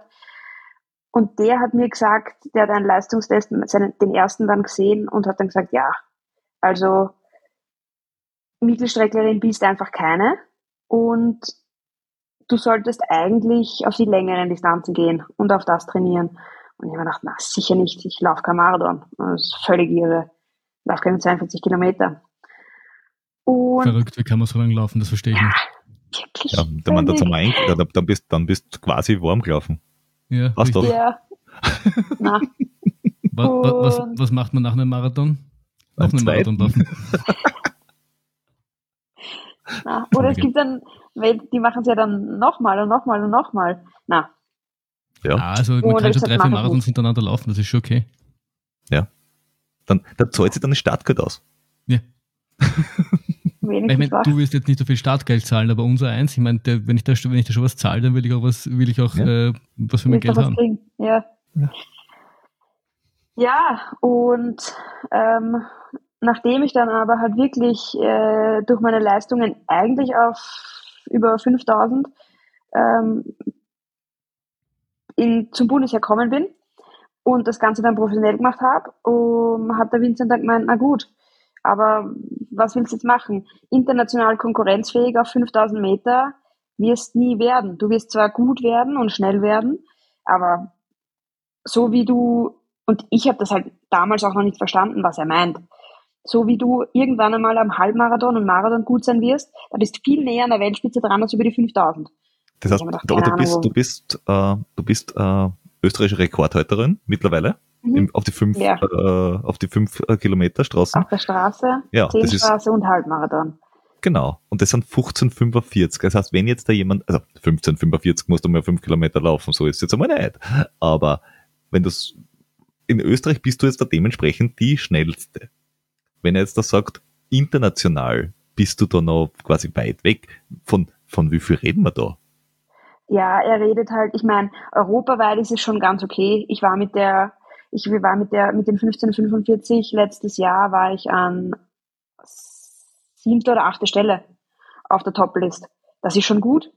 Aber er, er redet halt dann immer von, von allen. Also bei er redet dann, wenn es dann bei einer WM stehst und du dich qualifizieren solltest, dann kriegst halt zwei oder drei Runden. Das ist peinlich, das ist nix. Was soll das? das er sagt dann immer, das ist ganz süß, aber das ist nix. Und ähm, er hat mir damals schon gesagt, wie ich noch lang keinen Marathon gelaufen bin und auch, also auch vor allem die Halbmarathonzeit noch nicht gerannt bin, hat er einfach nur aufgrund meiner Leistungstests und meiner Trainingsleistungen hat er mir immer gesagt, du bist am Halbmarathon viel besser, mach das einfach. Und er hat dann einfach beinhart mein Training ausgelegt, schon 2020 für 2024, für Marathon Olympische Spiele. Und ich habe das nicht so mitkriegt, ja, was er da eigentlich so macht. Ich habe halt einfach trainiert und und war halt dann trotzdem über die fünf auch noch schnell und über die zehn auch noch. Und jetzt bin ich ja dann in Malaga heuer die 1.11 gelaufen am Halbmarathon und da habe ich erst so checkt und habe mir die letzten Trainingsjahre so angeschaut, was er eigentlich gemacht hat. Ich habe immer nur schon Halbmarathon-Trainings gemacht, vielleicht hin und wieder so ein paar Zehner-Trainings. Und dann habe ich gedacht, das gibt's eigentlich nicht. Der verarscht mich komplett. und und ähm, ja, dementsprechend sind ihm auch unter Anführungszeichen wurscht meine, meine Zeiten, die ich über fünf und zehn renne, weil ja, seine Worte, ich zitiere, es ist ganz süß, aber es ist international nicht konkurrenzfähig. Und ja, ich meine, er hat recht, weil ich habe mich mit meinen ähm, 71 Minuten für die WM qualifiziert, ähm, die in China leider nicht stattfindet heuer, weil Corona anscheinend bei denen einen Strich durch die Rechnung macht, was extrem schade ist, weil das wäre so mein erstes richtiges Großereignis, wofür ich mich qualifiziert habe. Ähm, und ja, da sehe ich halt einfach auch, was es heißt, wenn man 71 Minuten läuft und dass das eigentlich einen viel höheren Stellenwert hat, als wenn man 15,45 ähm, auf die 5 rennt. Genau. Und dementsprechend, ähm, weil du Marathon angesprochen hast, ja, ist mein ähm, Weg heuer schon im September in Berlin ähm, über die 42 Kilometer. Ja, da hast du mit, mit Berlin eher ein schnelles Pflaster ausgesucht. Aber ich muss sagen, ja. ich finde ich find das, find das geil, wenn der, wenn der Trainer jahrelang äh, dich auf den Halbmarathon ja. hin, hinpeitscht und du, du kriegst das quasi nicht mit. Das ist, das ist irgendwie, äh, das, das nenne ich Vertrauen in den Trainer, weil man einfach, einfach das macht, was er sagt. Äh, wurscht, auf, auf welche Distanz das geht. Das ist eine Vertrauensstufe über allem, allem was ich bis jetzt gehört habe. Siehst Flo? Ja. Deswegen sage ich immer schon, Trainer sind Schweinepriester. Die haben immer einen geheimen Plan. Es ist so eine Frechheit. Ähm, ja, also das ist blindes Vertrauen. Ich kenne ihn halt einfach schon ewig und ich weiß, was er für, also in seinem Gebiet äh, Physiotherapie ist er einfach absolut das Nonplusultra in Österreich und aber eigentlich auch so weltweit ist einer der, traue ich mich sagen, der, einer der besten einfach. Und das Coole ist halt, weil er vom, von, nicht vom Trainerwesen kommt, sondern vom Gesundheitswesen, hat er eine andere Sichtweise auf das Ganze. Und ähm, das macht es ein bisschen anders, so das Training und das Sportlerleben. Es ist einerseits viel härter, also was ich trainieren muss und was ich für Umfänge und Stunden mache, das ist richtig hart, weil es richtig viel ist. Und andererseits ist es halt auch extrem smart, Sprich, wir trainieren nicht auf Teufel komm raus, weil man das halt auch einfach nicht braucht über Halbmarathon und Marathon, sondern es ist halt viel Training in den richtigen Intensitäten, sagen wir so.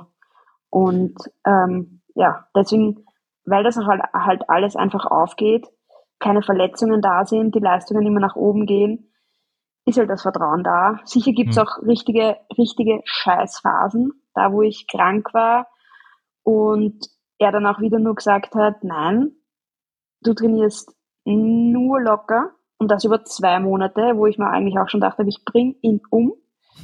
Aber ich habe es halt dann einfach durchzogen und bin dann halt ähm, Halbmarathon-Rekord gelaufen. Also es ist schon wirklich blindes Vertrauen eigentlich, ja. Aber ich glaube, dafür sollte auch ein Trainer da sein. Ein Trainer sollte nicht dafür da sein, dir einen Plan zu schreiben, sondern dir auch das zu sagen. Nicht, dass du hören willst, sondern was du, was du hören musst.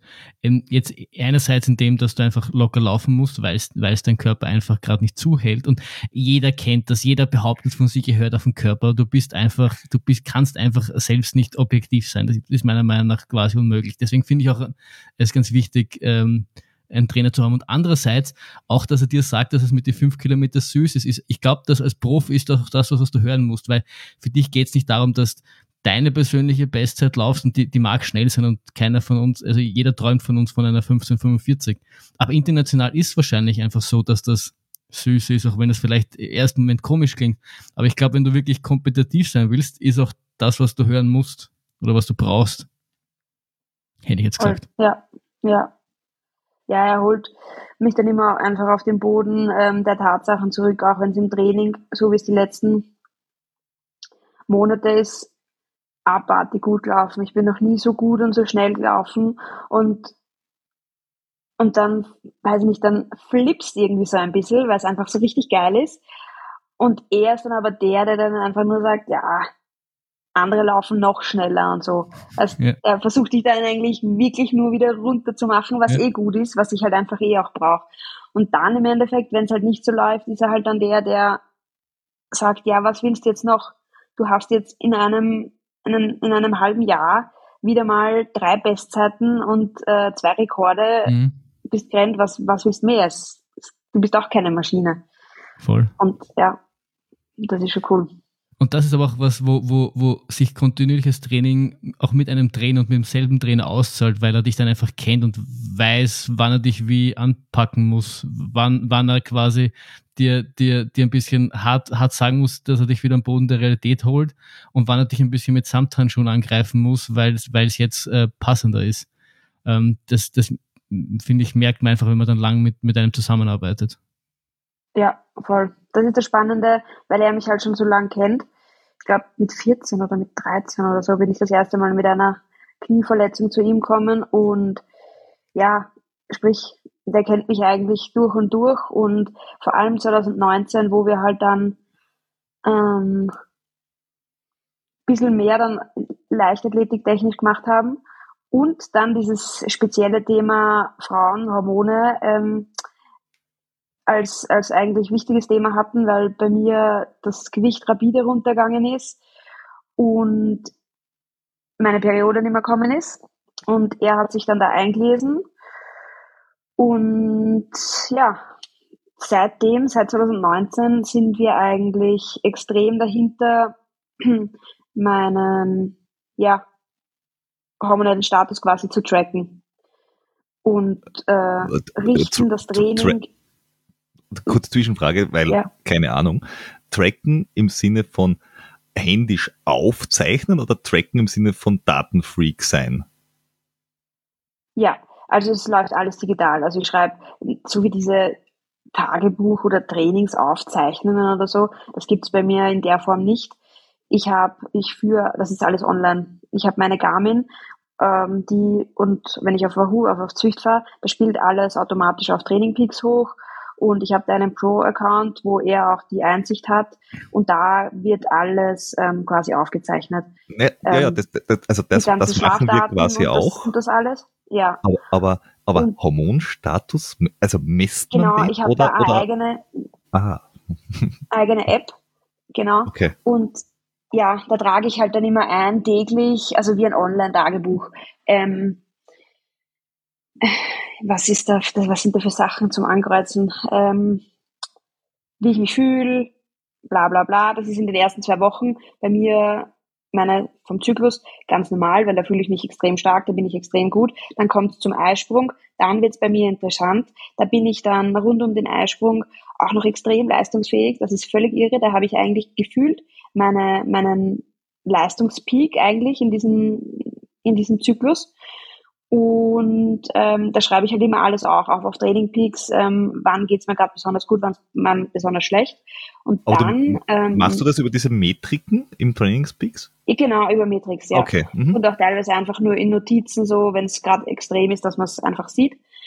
Und in der App halt auch. Und ähm, dann, wenn ich kurz bevor ich meine Tage bekomme, dann kann man da halt noch diese ganzen PMS-Symptome dann noch eingeben. Die sind eigentlich bei mir ziemlich ähnlich und da kann ich dann auch immer anklicken. Kopfweh, ähm, Wassereinlagerungen oder was halt gerade im Moment ist, um zu sehen, wann beginnt das, wann hört das auf ähm, und wann ähm, kommen dann meine Tage, um zu sehen, wie lang ist dieser Zeitraum immer. Weil unser Training wird dann meist ein bisschen lockerer einfach in der letzten Woche, weil mein Körper eh schon so angespannt ist und Entzündungen hat und da wollen wir dann nicht nochmal ähm, was draufhauen.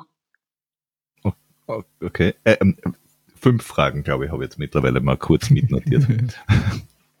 naja, wer nichts weiß, muss viel fragen. Äh, das erste, hast du für Hörerinnen von uns irgendwie einen App-Tipp? Weil wir, ich kenne mich damit ja. nicht aus. Für den wir vielleicht Mädels, in die Shownotes oder so schreiben kann. Voll. Für die Mädels habe ich Wild Eye. Das ist Wild und AI. Ich weiß nicht, warum das AI heißt, was das eigentlich heißen soll, keine Ahnung. Äh, Artificial Intelligence man, wahrscheinlich. Ja, genau. Genau, das vergesse ich immer. und das ist wirklich cool. Da kann man nämlich ähm, immer eintragen, wann bekommt man seine Tage, hat man stark, hat man es weniger stark, äh, was sind die Symptome. Und das Spannende ist, man bekommt auch immer Tipps, wie man sich äh, in den gewissen äh, Zyklusphasen ernähren soll, ist jetzt vielleicht blöd gesagt, aber sie geben dir einen Hinweis, ähm, am Ende vom Zyklus vielleicht ein bisschen Magnesium und Zink, das lindert dann vielleicht PMS-Symptome und dass du vielleicht direkt äh, nach der Einheit mehr Eiweiß zu dir nimmst und vermehrt Kohlenhydrate, die du eigentlich am Anfang in den ersten zwei Wochen vom Zyklus nicht brauchst. Also das ist so ein, ein ja, ein kleiner Ratgeber einfach. Und mich unterstützt in dem Sinn, weil ich denke eigentlich nicht jetzt oft dran, vor allem nicht in den ersten zwei Wochen, aber dann denke ich mir so, aha, okay, komisch, warum fühle ich mich jetzt so und warum schwitze ich jetzt mehr und warum ist mir jetzt mehr heiß und dann schaue ich auf meine App und denke mir, ah, okay, ich bin am Ende vom Zyklus. Und es gibt dann einfach Vertrauen, dass du jetzt nicht einfach scheiße bist, sondern dass einfach die Hormone sich äh, ja wieder verändert im Körper ähm, hm. bewegen. genau. Und äh, sonst ja einfach Training Peaks, zweiter ja. Tipp. Ohne Training ja. Peaks geht gar nichts. Äh, zweite Frage. Also Training Peaks, ja, verwenden wir auch, aber äh, bei mir, ich tracke damit jeden Tag meine Fersen. wie, wie ist sie auf der Schmerzskala?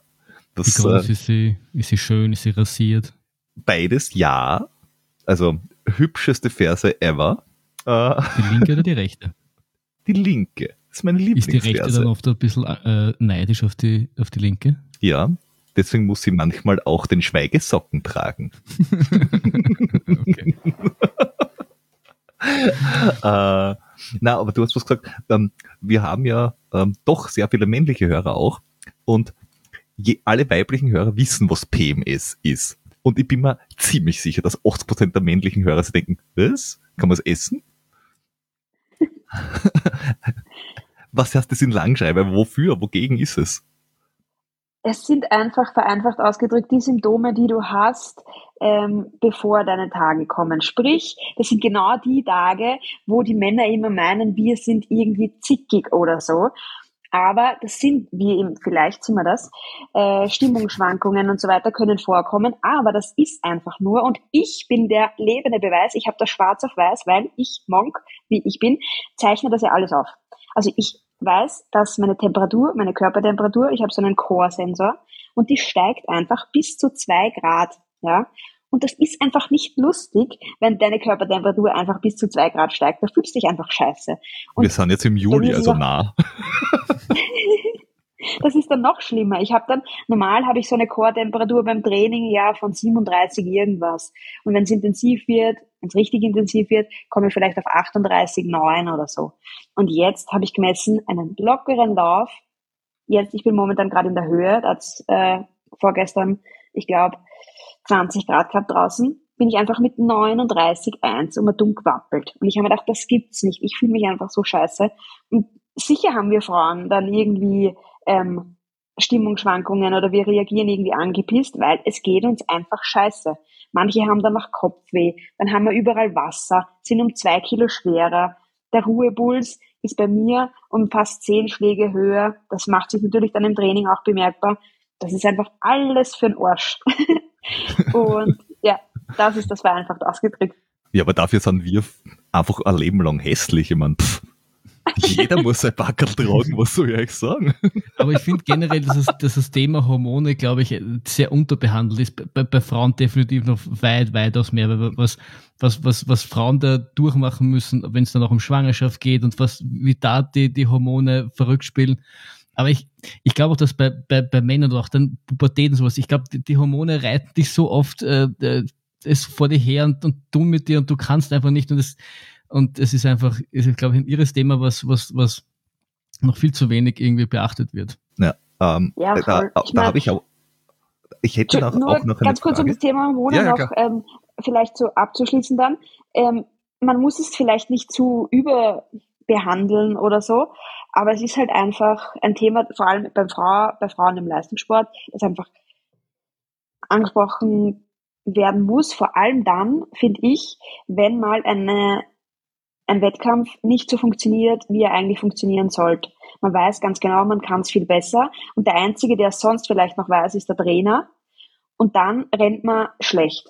Und ich und mein Trainer, wir wissen, okay, wir wissen, woran es liegt, und es sind in dem Fall vielleicht die Hormone gewesen. Und dann, finde ich, traut man sich so nach außen nicht sagen, dass es eigentlich das ist. Ich bin jetzt gerade kurz vor, meinem, vor meinen Tagen oder ich habe gerade meine Tage und kann gerade deswegen nicht. Und das ist, finde ich, so, sowas, was man eventuell, ja, sicher auf jeden Fall sich sagen trauen muss, kann, ja. darf. Auf jeden ja. Fall. Punkt. Ich, ich, ja, ich glaube, ich glaube, äh, ähm, äh, Zyklus bei Wettkampfsportlerinnen ist, sollte quasi ähnlich normal werden, wie das irgendein Fußballer sagt, dass er schwul ist. Äh, aber gut. Äh, das ist ja auch noch ein bisschen schwierig. Nur, du hast mir eine wunderbare Rutsche gedeckt zu der nächsten Frage, die ich ohnehin gehabt habe. Das ist nämlich Hormone und Wettkämpfe. Das heißt, wenn man sie jetzt da gerade als Marathon- oder Halbmarathonläufer äh, oder Läuferin bereitet, die auf, weiß ich nicht, Saisonhöhepunkte sind zwei oder drei im Jahr. Ähm, maximal. Und wenn du jetzt da im Frühjahr und im Herbst einen ganz schnellen Marathon laufen willst, weil der Berlin-Marathon, der wartet nicht drauf, wann du jetzt da hormonell super drauf bist, weil der ist genau an dem Wochenende und wenn du halt fit bist, bist fit und sonst hast du halt einfach ein Pech. Und dann kannst du nächstes Jahr wieder kommen. Ist man da angefressen oder, oder, oder, oder kann man das Voll. irgendwie sagen, oh, ich, ich, ich kann jetzt da meine, für einmal meine Leid, das verschieben oder ich habe ich habe ja keine Ahnung.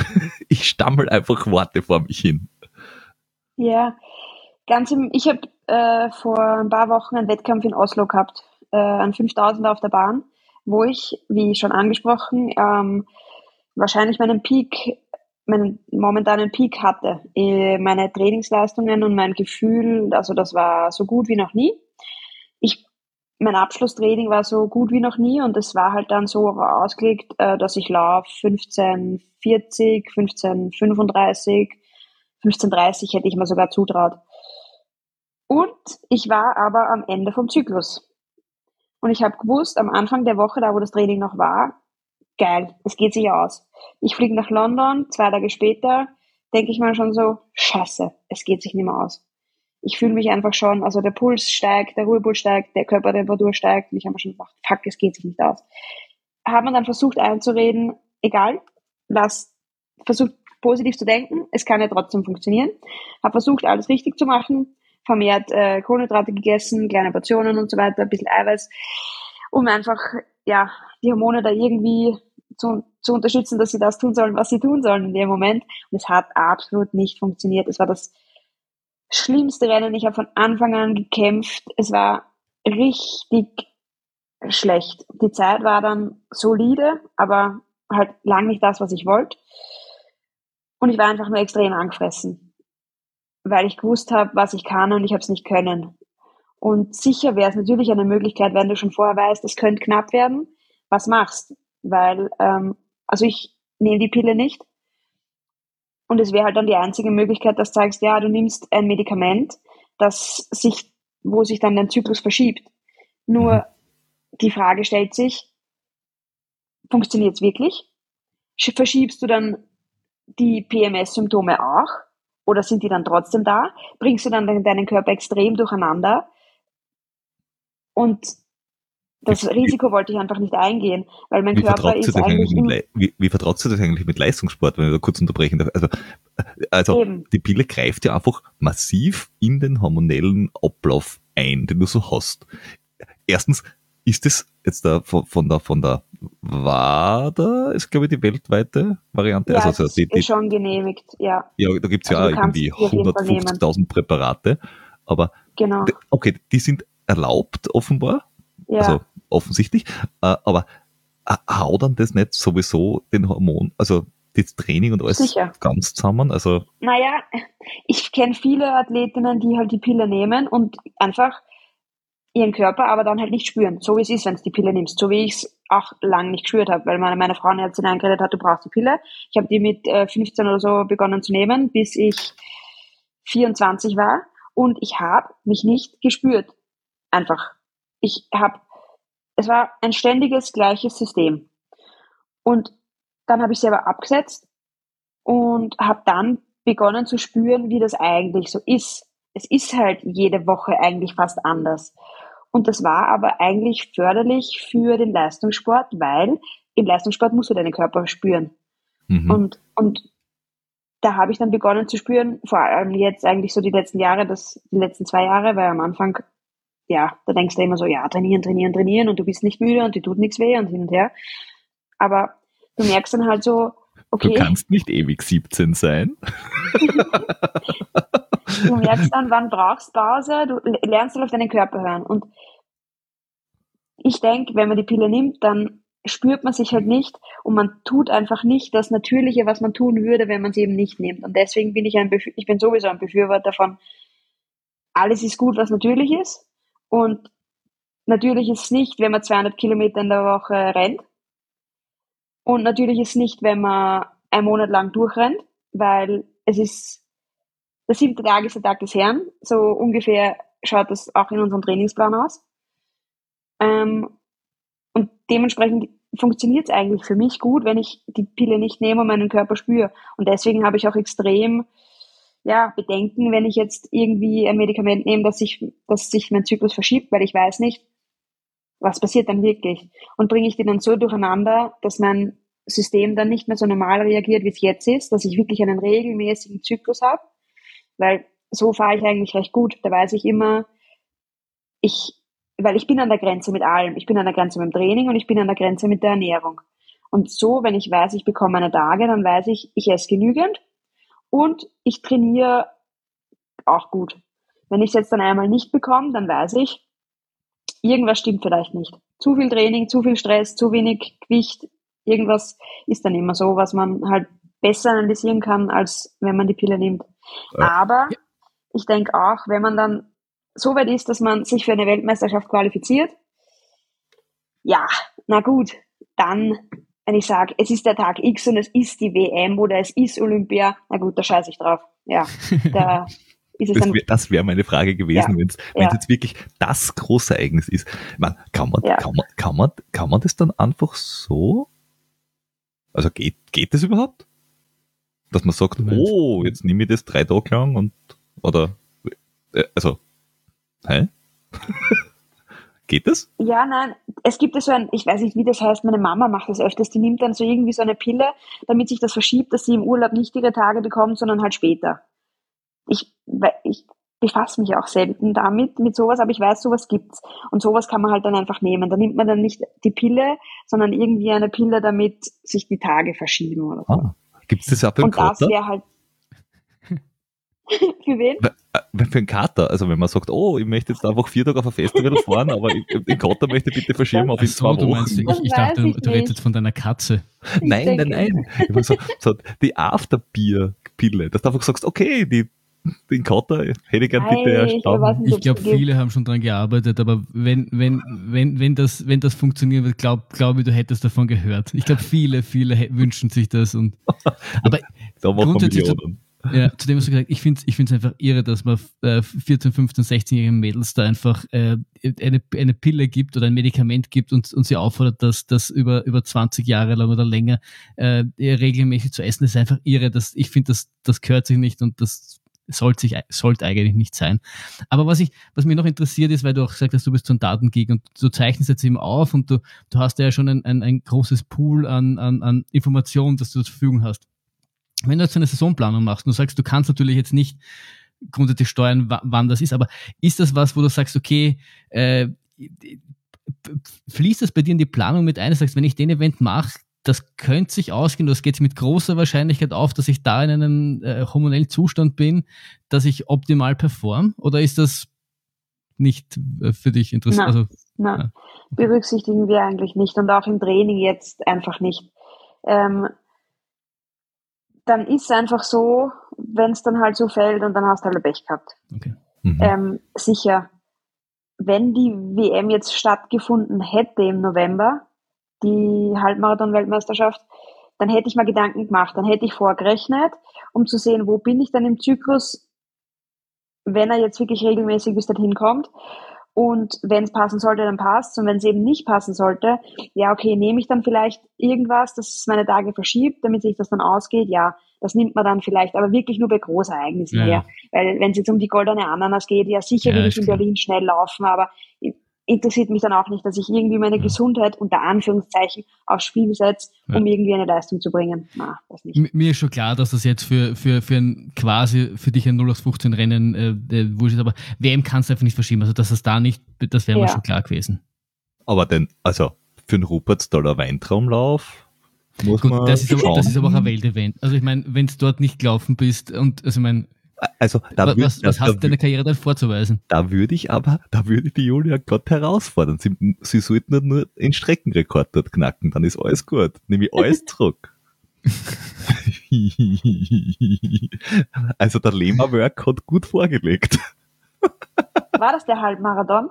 Nein, nein, 10 Kilometer äh, Lauf, zweimal durch die Ortschaft dort und ich habe mir gedacht, naja, schau mal, wer dort läuft und plötzlich sehe ich Streckenrekord Lehmerwerk gethemen und denke mir, ach, geschlecht, der die 10 Kilometer in irgendeiner völlig absurden Zeit gelaufen ist und wahrscheinlich, ich, ich glaube, ich glaub, der war schon duscht, wie der Rest ins Ziel gekommen ist. Und wahrscheinlich ist es noch aus dem Training rausgelaufen. Ja. Ich finde, wenn bei so kleinen ähm, Bewerben ähm, Läufer eingeladen werden oder halt einfach nur starten, die dann den Heimischen irgendwie den Sieg wegnehmen. Ich finde, ich habe mir jetzt auch überlegt, ich meine, diesmal hat es eh nicht reingepasst, aber in Tattendorf laufe ich eigentlich recht gern.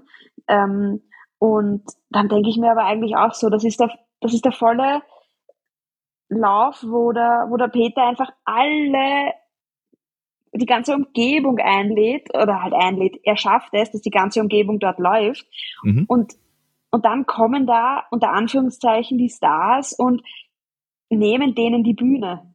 Ich finde das überhaupt urschade. nicht. Nein, überhaupt nicht. Also beim, beim, beim, beim Tierschutzlauf war es ja so, letzte, letztes, vorletztes Jahr, weiß ich nicht, äh, oder war es 2019 schon, ist der Andi äh, Wolter mitgelaufen und der Mistelbauer äh, und der eine hat den anderen, also der Andi hat den Mistelbauer zum, zu seiner Bestzeit gepaced quasi und haben nachher einfach gesagt, sie sind außer, außer Konkurrenz mitgelaufen, weil dass sie gewinnen mit einem Abstand, der eine halbe pro der Hauptallee ist, war schon klar. Aber die haben einfach gesagt, äh, die ersten Plätze, also sie, sie haben sich quasi selbst disqualifiziert, weil sie gesagt haben, das macht, das ist, das ist unwitzig. Äh, Ja, und das finde ich aber schon geil, weil ich glaube, viele Leute finden das cool, wenn sie einmal sehen, äh, im selben Rennen, wenn jemand mitläuft, der äh, das professionell macht. Also das, ich glaube, das ist für viele Leute wirklich ein Ansporn. Ja, Mhm. ja. Und, und, und das ist ja, ich finde, du, du siehst das dann im Fernsehen und du, du, du liest dann irgendwie die Zeiten, aber du kannst dir das nicht vorstellen, was es heißt, da irgendwie knapp unter 30, im Fall vom, vom, vom Walter jetzt unter 30 Minuten da 10 Kilometer zu laufen. Aber wenn du dort bist und das siehst, ich finde, das hat schon was. Und du kannst ihm dann auch nicht verübeln, dass er halt auch irgendwo irgendwann einmal mitlaufen muss. Also nur weil er jetzt, oder weil, weil du auch so schnell bist, finde ich, ist das jetzt kein Grund dafür, dass du nicht sagst, wenn es da mitlaufen müsst, ja, dann ist halt so. Außerdem für den Lauf ist es ja cool. mehr anstrengen. Ja, und für den Lauf ist es ja echt geil, wenn du nachher sagst, hey, bei uns im, weiß ich nicht, äh, äh, Sattendorf oder in, in Neustift oder im Rupertstal oder was auch immer, ist die Julia Meyer mitgelaufen. Ist ja, ist ja cool, Ja, warum stimmt. nicht? ja, Ah. ist eh cool. Ähm, aber äh, äh, eine Frage zu, zu dem ganzen Hormonthema habe ich noch. Ähm, also zwei Fragen. Zwei Fragen. Okay. Die, äh, die erste ist, wenn ich jetzt da das verschieben wollen würde oder die Pille nehme, ist es dasselbe Prinzip, was passiert, wenn man sich quasi die, die Regel wegtrainiert? Also wenn du so ins Untergewicht gehst, also wenn ich jetzt da, das ist jetzt da nur ein Name, aber man hat es halt oft gehört, wenn man sich jetzt ein Klosterhalfen zum Beispiel anschaut, die gegenüber der ich Adipositas 2 hab, ähm, die, weiß ich nicht, am, am BMI von 14 hat oder so, ähm, ist das dasselbe? Also ist das, sind die noch ein- schon. auf einem Level oder und ist der Hormonhaushalt dann quasi immer dasselbe oder ist es ist es dann wieder was anderes? Äh, es ist natürlich, ähm, ich bin da jetzt auch nur ein Laie, der spricht, aber ich habe mich äh, bei einer Ärztin, äh, da habe ich mehrere Bücher von ihr, die eben über das Thema auch schreibt und die sagt, wenn man die Pille nimmt und dann ähm, seine Tage bekommt, ist das nicht dasselbe, wie wenn man keine Pille hat und die Tage bekommt. Weil eben die Tage bekommt man mit Pille nur, weil man sich Hormone zuführt, damit man sie bekommt. Sprich, es ist eigentlich das Gleiche, wie du sagst. Man isst sich's ab und bekommt's nimmer. Es ist einfach ein toter Status. Man bekommt die Tage nur, wenn man die Pille nimmt. Und ja, das ist einfach mh, definitiv nicht natürlich. Ja, und vor allem ist es ja super ungesund. Also wenn, wenn du da das Ja. quasi weg, wenn du es da weghungerst, so, so blöd klingt, dann, dann ist es ja, dann, ich, gefährliches Halbwissen incoming, ähm, dann äh, hast du ja Östrogen wenig und dadurch ist noch eine Osteoporose quasi vor. Also du, du ruinierst Voll. den Körper über kurz oder lang. Also so, ja. okay. Ich meine, ich möchte jetzt nicht sagen, dass die, es ist immer schwierig, das von außen zu sehen, ob die Klosterhalfen jetzt magersüchtig ist, ob sie jetzt ihre Tage bekommt oder nicht, weil jeder ist halt von der Körperstatur anders. Ich sehe es bei mir. Ich bin eigentlich jetzt nicht unbedingt die Läuferin aus dem Bilderbuch, weil ich schaue eigentlich eher aus wie eine Fußballerin von meinem Körper, von der Muskulatur her und so. Aber es gibt halt daneben genau das Gegenteil, die ähm, McColgan oder die Klosterhalfen, die von Natur aus schon einfach skinny sind, groß und dünn. Und ich meine, sicher kann man dann sagen, ja, die hungert sich zu Tode, aber man weiß halt nicht so genau. Es ist halt immer schwierig zu urteilen. So. Ja. Naja, dass, dass jeder sein Optimalgewicht hat, ist schon klar.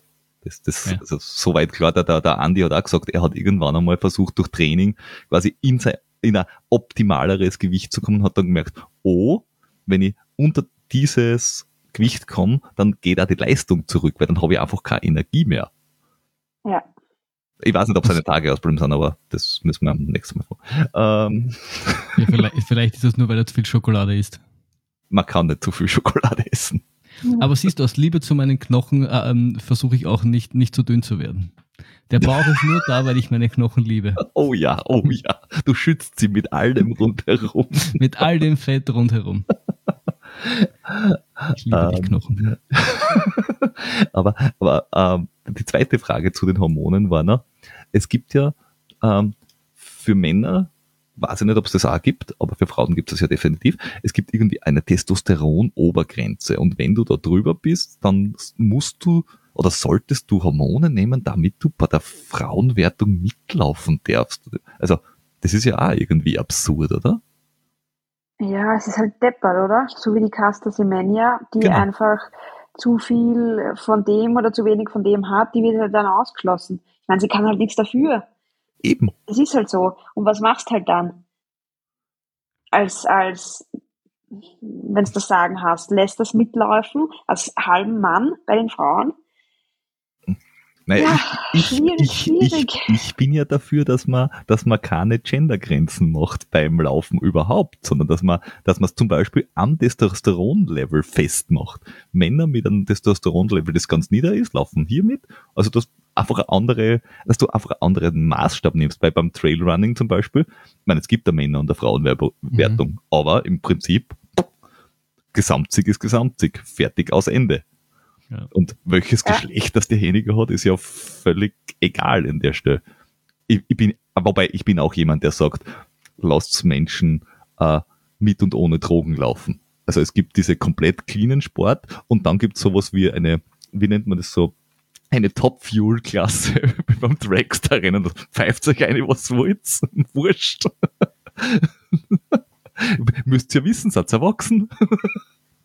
Wenn es krepiert, ist eure ja. Schuld. Ja, aber ich finde, das, das, das ganze Thema äh, Transgender ist, ist ja dann nochmal viel komplizierter, weil, weil und, und, und dann hast natürlich, also ich verstehe schon manchmal, dass das als, als ähm, äh, Verband nicht einfach ist, eine Regel aufzusetzen, weil dann hast du wiederum Frauen, die halt einfach über diese Grenze fallen, aber du, du hast dann wiederum äh, Frauen, die mal Männer waren, die dann wieder ein hohen Testosteron spielen. Also ich, ich glaube, es ist einfach wahnsinnig schwierig, da, da den, den richtigen Weg zu finden. Und ich finde auch, dass da nicht die, die eine falsche oder richtige Meinung. Es ist halt hm. Es ist wahnsinnig schwierig, da, da, da ich glaube glaub einfach, dass, dass das Geschlecht einfach der falsche, äh, die falsche If-Abfrage ist. Also es ist die falsche ja, Abzweigung. Ich glaube, du, du, musst da andere Dings finden, weil bei, bei vielen anderen Sportarten ist es völlig irrelevant.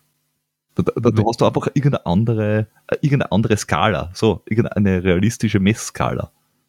Ja, ja, es ist halt die körperliche Leistungsfähigkeit in unserem mhm. Fall beim Laufen. Und die ist halt dann definitiv bei Männern und eher auch beim Fußballspielen, ist es halt bei den Männern, dass die den Frauen halt in dem Fall überlegen sind. Und da muss man halt das natürlich abgrenzen. Und ich meine, wie du richtig sagst, im Endeffekt muss man es nicht bei Mann und Frau machen, sondern eigentlich bei irgendeinem biologischen Wert muss man herausfinden, Ja. sei es jetzt Testosteron, und da muss man dann die, die Grenze setzen. Ja. Ja. Ja. Weil sonst ist es halt einfach nicht, ein, ist es kein fairer Wettkampf. Genau. Ja, na, na dass, dass du, dass du irgendeine Ja. Leistungsklasseneinteilung, was weiß ich, wie beim Gewichtheben, dass du sagst, oh, wir machen es nach Gewicht oder bei den Boxer.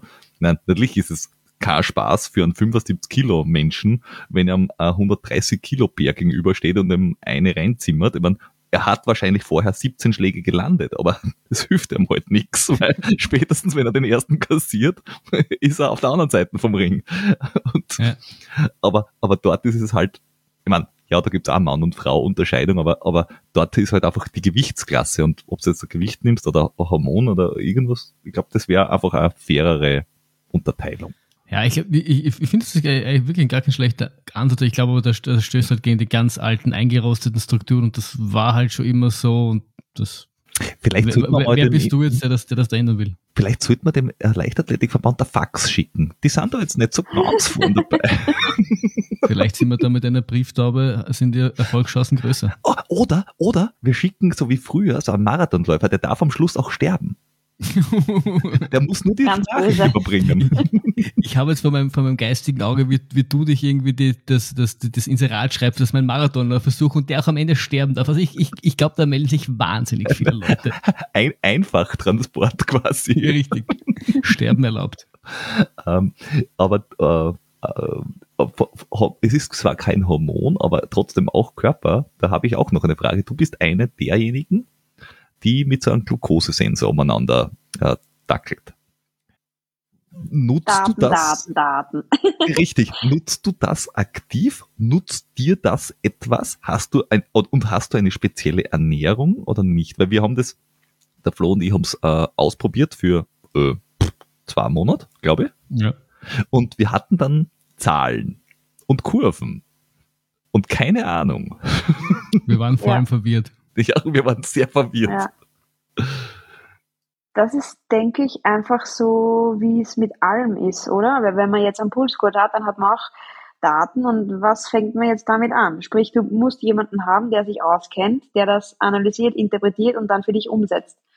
Und in meinem Fall ähm, äh, habe ich mit meinem Trainer damit begonnen und habe jetzt Daten von zwei Jahren, mehr als zwei Jahren mittlerweile, ganz schön lang, und trage den eigentlich durchgehend. Und ja, ähm, am Anfang habe ich mir auch gedacht, aha, okay. Und dann haben wir das halt immer äh, gemeinsam analysiert und mittlerweile bin ich da schon so, dass ich selbst das alles analysieren kann. Wichtig war für uns einfach auch teilweise, wie ist die Regeneration, wie ist das in der Nacht, hat sich das Training irgendwie ausgewirkt. Extrem spannend bei uns Frauen halt im Zyklus, sprich du bist extrem äh, anfällig äh, gegen Ende des Zyklus, äh, dass sich der Glukosespiegel halt eben in die Höhe schießt oder nach unten geht und du brauchst halt auch einfach viel mehr Zucker am Ende vom Zyklus, da geht einfach viel mehr, viel mehr durch. Ähm, wir haben es eigentlich begonnen, damit, wenn ich nicht bei meinem Trainer bin, weil da ist ja eigentlich alles Laktat und Glucose kontrolliert im Blut. Bei mir gibt es eigentlich fast keine Einheit, die nicht Laktat kontrolliert ist. Und wenn ich aber dann nicht Laktat im Blut und Glucose im Blut gemessen bekomme, sondern ich alleine irgendwo draußen trainiere oder eben wo auch immer, dass ich sehe, brauche ich Gels oder nicht. Weil meine Einheiten, auch die Intervalleinheiten, die gehen, ist Belastungsdauer Minimum 50 Minuten bis eine Stunde und da brauche ich einfach Zucker währenddessen. Und wir wollten uns dann nicht nur auf mein Gefühl verlassen, sondern eben auf den Glukosesensor, der mir anzeigt, brauche ich jetzt was und brauche ich nichts und vor allem auf welche Gels reagiere ich gut und auf welche reagiere ich nicht gut. Und das ist halt der Trainingsaspekt, der von Anfang an eben wichtig war. Und dann ist es natürlich so, dass an sich auch die Ernährung und das Gewichtsmanagement eine große Rolle spielt natürlich im Laufen. Ähm, es ist halt nicht je weniger Gewicht, desto schneller bist, weil irgendwann hast du mal keine Energie mehr, sondern es ist halt einfach dein individuelles ähm, Gewichtsmanagement, das du halt hast. Und da habe ich eine Ernährungsexpertin, die mich halt dabei unterstützt und mir quasi ja gewisse Rezepte oder so gibt oder mir halt sagt, das ist vor dem Training, nach dem Training, das hilft da, da und da und deswegen verwende ich den. Okay, ähm, wenn ähm, zeichnest du auch alles auf, was du isst? Also, dass du merkst, ähm, weiß ich nicht, ich is um 10 in der Früh das und das, ich is um 1 und am Nachmittag das und, und deswegen, und, und dann, damit ich danach diese Glukosekurve auch sinnvoll interpretieren kann, weil was ich vor drei Tagen gegessen habe, ich bin froh, wenn ich weiß, was ich heute am Nachmittag gegessen habe. Ähm, oder, oder ist es äh, einfach äh, so ein allgemeiner Trend, den du da verfolgst? Ja, es ist dann doch eher genauer. Weil mein Trainer ist dann so, der, der schaut sich dann natürlich alles an. Der hat alle meine Zugänge, Garmin, Training Peaks, äh, Dashboard von Glukosesensor. Und der schaut dann zurück zum, vor dem Rekord und sieht, wie der Verlauf dann da war und sieht, da bin ich da gut gelaufen, der Verlauf war so. Und jetzt ist mein Verlauf so, jetzt ist der Lauf in Norwegen nicht gut gewesen. Dann hat er gesagt, was hast du da jetzt anders gemacht? Und dann will er es genau wissen. Und wenn du ihm nicht sagst, was anders war, dann sagt er, aha, so genau nimmst du das also alles, Julia. Bravo. Also wahrscheinlich solltest du irgendwie was anderes suchen, weil das macht keinen Sinn. und deswegen ja, also ich weiß alles. Okay. Und sonst macht es natürlich auch keinen Sinn, wenn du das nicht weißt. Okay. Weil dann also ist es halt einfach ja. nur raten und ja. nicht wissen. Ja, weil das war das, was, was, was, ich, was ich jetzt da ich glaube, ich habe zwei Tage lang mit aufzeichnet, was ich gegessen habe und dann haben wir gedacht, boah, bist du depper, das ist mir viel zu mühsam. Ja, das, Aber das fix ist nicht. Vor allem, ich habe es dann meistens vergessen. Dann, dann esse ich irgendwas und dann studiere ich, verdammt, das habe ich das vergessen. Wann so, habe ich das jetzt genau gegessen? Ja. Und so oft wie immer was in den Mund stopf den ganzen Tag. Ich meine, da trage ich ja nur mehr Sachen ein. Ja, so. und das ist halt der Unterschied, wenn man ähm, Profi ist und wirklich nur das machen kann es ist dann oft so, dass meine Mama sagt, jetzt bist du schon wieder am Handy. Und ich so, Mama, glaubst du, was mache ich? Ich bin entweder auf Training Peaks oder auf, auf Super Sapiens und trage meine Glukosesachen ein. Oder ich antworte meinem Trainer, dass ich eh gut geschlafen habe oder so. Also das ist halt wirklich, das ist halt wirklich Arbeit.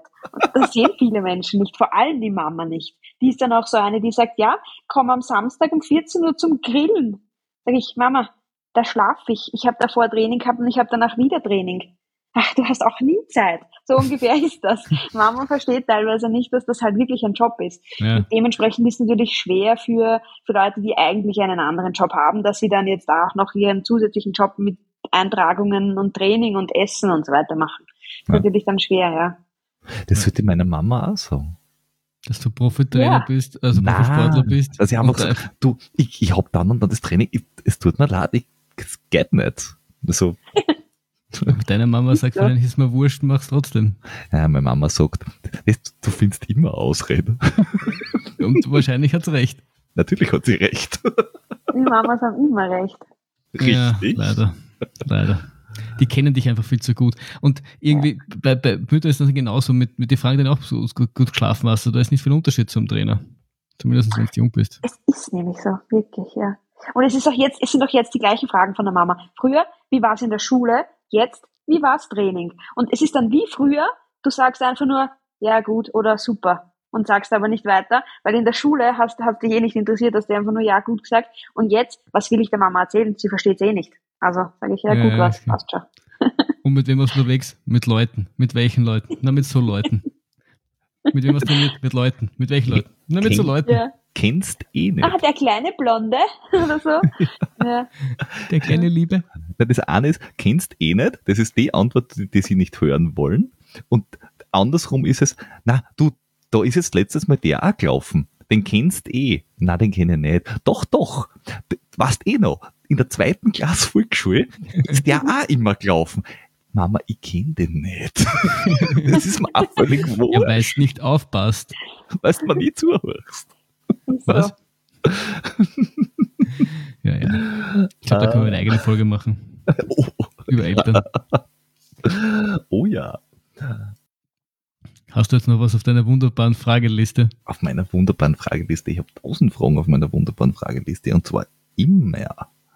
Ähm, aber ähm, die Glukosegeschichte, das, das hat mich nämlich auch interessiert, wie, wie man es trackt. Aber du hast vorher, genau, da war eine Frage, und zwar, du hast gesagt, du hast während dem Training ähm, musst du was zu dir nehmen und trackst es mit. Aber das ist immer auch eine quasi Post-Training-Analyse, weil diese Dinge brauchen ja, weiß nicht, n Minuten, bis du den Wert kriegst, den du eigentlich hättest. Das ist ja nicht äh, real-time.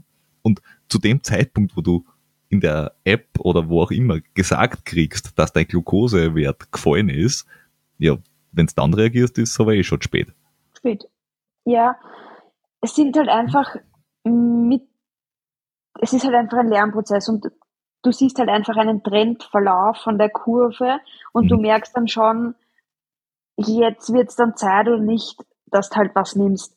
Ähm, und so richtig abfallen lassen du ich's zum Glück eh nicht. Das ist mir vielleicht früher passiert oder hin und wieder passiert es mir noch, ähm, wo dann eigentlich schon der Trainer während, während der Radausfahrt schreibt, Alter, wie wär's, was hast gegessen?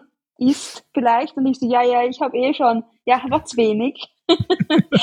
ja, genau. Also Okay. Natürlich ist es, es ist ja nicht im, im Blut, sondern im Unterfettgewebe und du hast halt nicht den, du hast einen leicht verzögerten Wert, sprich, du musst halt noch vorsichtiger sein. Ja, das stimmt schon.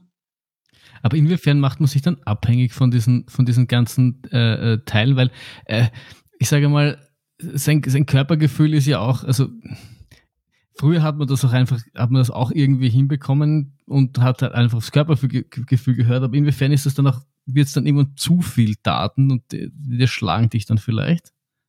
Zwei Dinge. Erstens, ähm, früher waren definitiv die Leistungen nicht so gut, wie sie heuer sind, also jetzt sind. Zweitens, äh, du hast vollkommen recht. Andererseits, also mit dem Körpergefühl, man verliert es vielleicht, aber ähm, man muss weiß nicht, ich habe es irgendwie dadurch zurückgefunden, dieses Körpergefühl, dass ich irgendwie vielleicht nicht hatte, weil ich es aber auch mit den Trainingsjahren im Ausdauersport, glaube ich, entwickelst du erst dieses Gefühl. Weil ein mhm. normaler, normalsterblicher, der, der jetzt vielleicht Sport macht, aber jetzt nicht wirklich, so wie mein Bruder, der hat kein Körpergefühl. So, das sage ich jetzt einfach mal so. Und ich habe das definitiv in den vier, viereinhalb Jahren, habe ich das gelernt. Und für mich ist es einfach, wirkt es unterstützend, das alles, was ich alles messe. Puls, Glucose, Watt, was weiß ich nicht alles. Also es ist definitiv unterstützend. Und was auch ein Argument immer von vielen ist, ja, die Kenianer und die alle, die verwenden das auch nicht.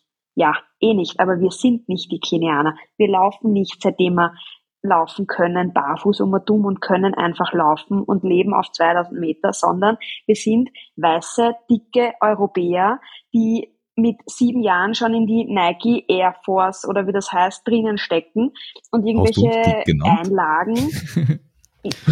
vielleicht. Dabei siehst du, also halt siehst du nur so meinen Kopf. Den, den, den Großteil Europäer einfach so. Ja. Weißt du, es ist einfach jetzt schon vielleicht ein drastisches Beispiel, aber es ist einfach so.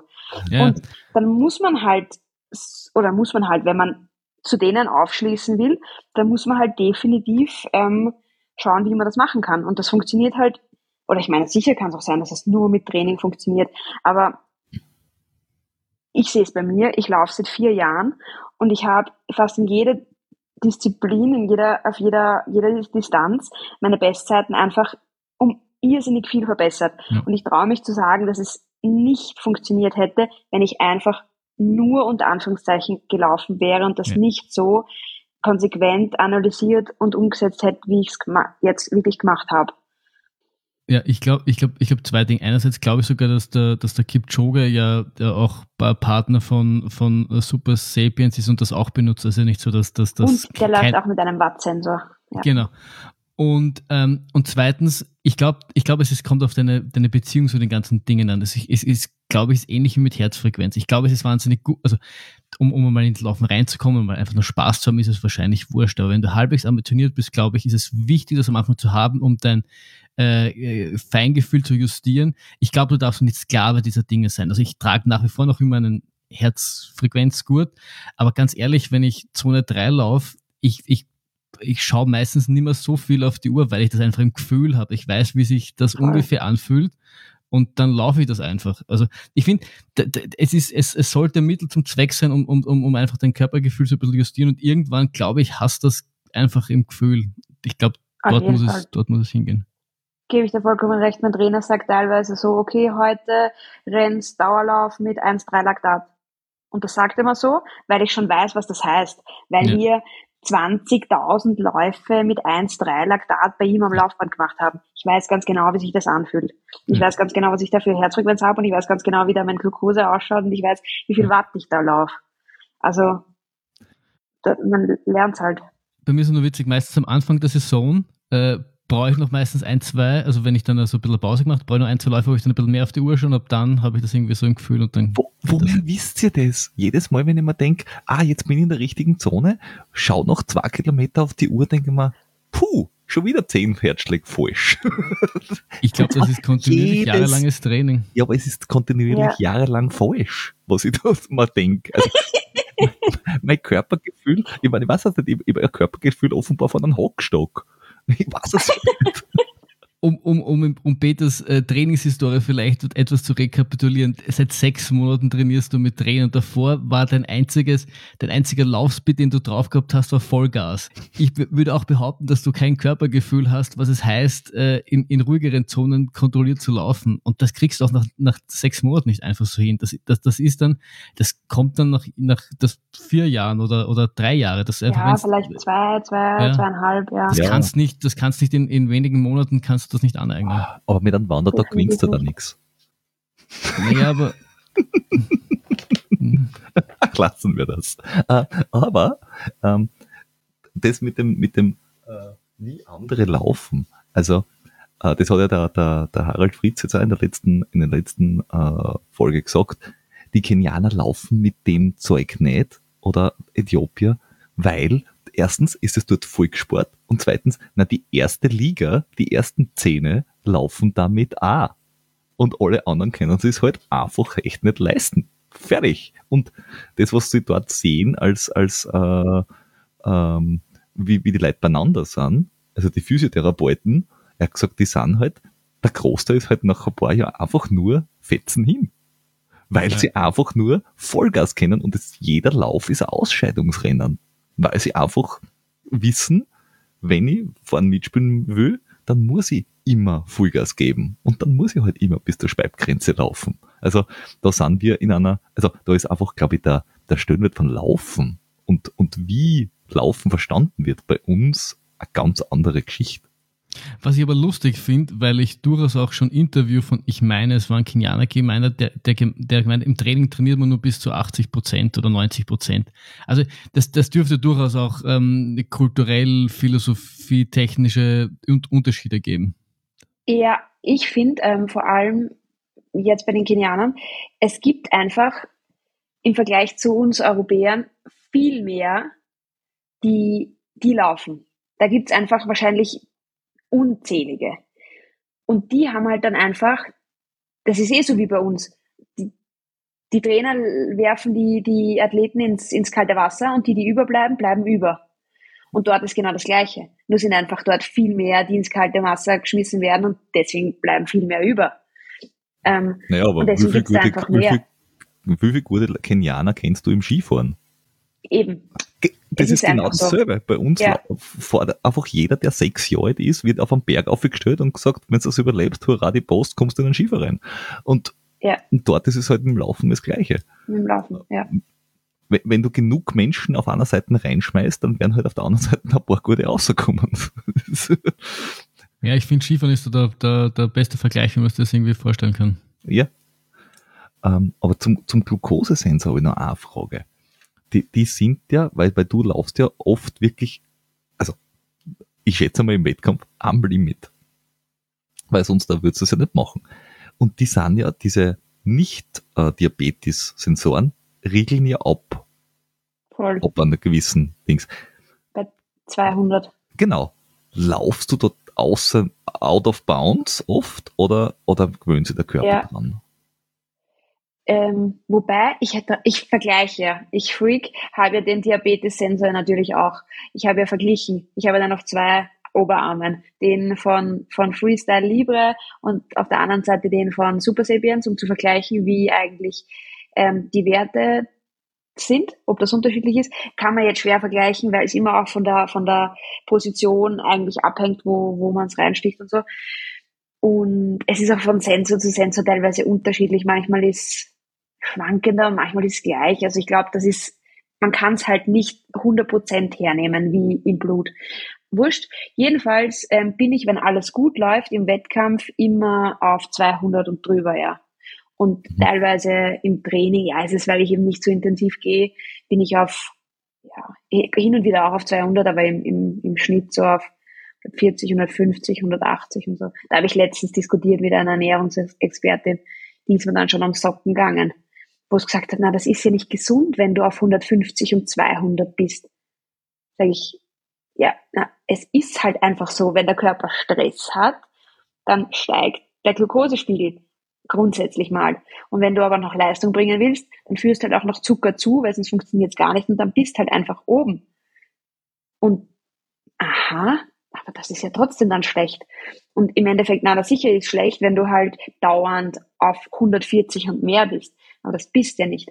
Die Kunst ist es ja, in meinem Fall, den Glukosespiegel während des Tages und in der Regenerationszeit ja, zwischen 80 und vielleicht 100 zu halten, damit der Körper einfach, ja, regenerieren kann und du im richtigen Bereich halt unterwegs bist, um einfach die Prozesse, damit die Prozesse richtig ablaufen. Und das ist ja eigentlich der Hauptfehler, den viele falsch machen, die einfach dann zu viel Stress haben untertags oder vielleicht zu oft snacken, wo auch immer wieder der Glukosespiegel in die Höhe geht und so. Das ist vielleicht auch nicht so der Idealfall, das muss man halt herausfinden. Ähm, aber ja, so, so, so ist das. Ja, Andi, hör dir das an. Andi, hör dir das an. Und dann kommst du wieder, wenn du äh, nicht Profi bist, halt wieder in das Problem, dass du eigentlich äh, noch so viel Leben um, um den Sport drumherum hast, dass das dann einfach manchmal auch schwierig wird, wenn es dann Beruf hast und dort wird stressig, dann, dann ja, da ist, da ist halt der Vorteil, wenn du dich äh, wahrscheinlich voll auf das konzentrieren kannst und, und direkt einfach auch mehr Zeit für Regeneration hast, oder? Voll. Das auf jeden Fall. Also ich sehe, ähm, wenn ich halt niemanden um mich habe und ich nicht reden muss und ich nicht irgendwo deppert rumsitzen muss und den anderen beim Essen zuschauen kann, dass ich halt, wenn ich lieg, entspannt bin und mein Glukosespiegel konstant ist und sich nicht zickzack bewegt und nicht extrem ansteigt. Also das ist natürlich als, als Profiathlet, wenn du da regenerieren kannst, das ist das Um und Auf. Mhm. Ähm, was aber extrem spannend ist, ähm, was jetzt meine Ernährungsexpertin auch macht, ähm, die behandelt oder die hilft ähm, Leuten, es sind am Anfang nur Leute gewesen, die abnehmen wollten. Und die hat dann das System quasi von mir ein bisschen übernommen. Die hat denen den Sensor gegeben, um denen zu zeigen, was das Essen, was sie essen oder der Kaffee oder das Cola eigentlich ausmacht oder nach dem Mittagessen die Torte oder so irgendwie, dass da eigentlich ein Glucose-Rush ist und dass du eigentlich dann wieder komplett in den Keller fährst und dass dich dann eigentlich schlecht fühlst und müde fühlst und hin und her. Und die hat denen den verabreicht, um zu sehen, so geht's nicht. Und denen halt zu zeigen, wie ist das, äh, unter Anführungszeichen, normale Körpergefühl. Und dann hat sie auch teilweise so Leute gehabt, die wirklich schon ähm, reinrutschen, vielleicht in einer Krankheit oder so und, und dauernd unter Stress sind und die haben auch damit gelernt, wie sie das Ganze dann angehen mit Essen und entspannend einen Tag über ja, zu leben, halt um in der richtigen Glukosezone zu sein und um den Stresspegel einfach zu verringern. Mm, dort. Ich, ja. ich glaube nach wie vor, ich habe noch eine daheim. Ich, ich, ich glaube, ich sollte wieder mal aktivieren. Vielleicht will ich mich wieder mal. So eine Glukose sind oder Torte? Ja? Beides. Aber die Torte nur, damit ich sehe, wie schlecht sie ist, damit ich sie beim nächsten Mal wechsle. Ach, was sagen wir, ich werde es beim nächsten Mal auch essen. Natürlich, du musst, das ja, du musst das ja belegen. Ja, ob es eh stimmt. nur für die Daten. Es muss also mindestens drei bis fünfmal getestet mhm. werden, dass das mhm. auch wiederholbar ist. Also, die schmeckt dir eigentlich ziemlich grauslich. Also Boah. wirklich pfui, pfui, pfui. Gebt's mir's, ich schmeiß weg für euch. Ja, ja, ja, ja. Ich, ich entsorge sie für euch. Ich fühle sie in einer besseren Ort. Richtig. Ja. Ja. Peter, hast du noch, hast du noch wunderbare Fragen auf deinem äh, Zettel? Weil jetzt haben, jetzt haben wir die, die Julia schon, schon fast zwei Stunden äh, mit unserer Anwesenheit gequält. Ja, das ist richtig. Ähm, sie, schaut, sie, sie schaut eh schon ganz, ganz leinend rein. Sie, sie konnte zwei Stunden lang nicht quer liegen und ihren Glucose zwischen 80 und 100 halten. Und wenn wir jetzt noch länger reden, dann kriegen wir morgen eine WhatsApp von ihrem Trainer, was wir angetan haben, dass, das, äh, dass die nächste Session nicht so gut funktioniert. Ja, oder er schickt uns einfach, welches Training wir machen sollen, was viel schlimmer wäre wahrscheinlich. Oje, oje, oje. Wahrscheinlich, ja. äh, nicht so lustig. Ja, eben. Also, na, habe ich, ich habe eigentlich keine Fragen mehr, aber wir können ja wahrscheinlich jetzt schon so ein bisschen äh, äh, Sneak Preview geben, dass wir vielleicht die Julia in, in Bälde wiederhören. Oh mein Gott. Ja. Ble bleibt hier auf diesem Kanal. Richtig. Stay tuned. Ähm, äh, aber nachdem du uns jetzt da eine Stunde, fast zwei Stunden ähm, ähm, ähm, ähm mit, dich mit uns unterhalten hast, gehören dir natürlich die letzten Worte. Hm, was sage ich denn da? Jetzt ich glaube, wir haben schon definitiv. Ich glaube, wir haben schon genug gesprochen. Ähm, es war cool. Hat mich gefreut, ähm, bei euch zu sein, mit euch zu plaudern, um Gott und die Welt eigentlich. Ja, es gibt nichts, was wir nicht behandelt haben. Eigentlich. Mhm. Fußball und, und Einschaltquoten und Geld und Frau und Training. Ja, cool war's und ich freue mich eventuell auf, aufs nächste Mal. Ja. ja. Ich finde find dafür, dass wir ein Lauf-Podcast sind, haben wir eine halbe Stunde lang über Fußball geredet. Das hat mich, das hat mich durchaus fasziniert. Das hat mich auch ein bisschen verstört, ja. ja das, das, weil du Fußball so liebst, Peter. Oh ja, ich bin ganz drinnen, ganz dick dabei. Gut, äh, ich, ich danke dir vielmals, dass du dich, dass du dich äh, uns angetan hast äh, und äh, ich, ich freue mich dass, auf das vielleicht nächste Mal. Jawohl. Servus. Bis dann. Tschüss. Ciao. Baba.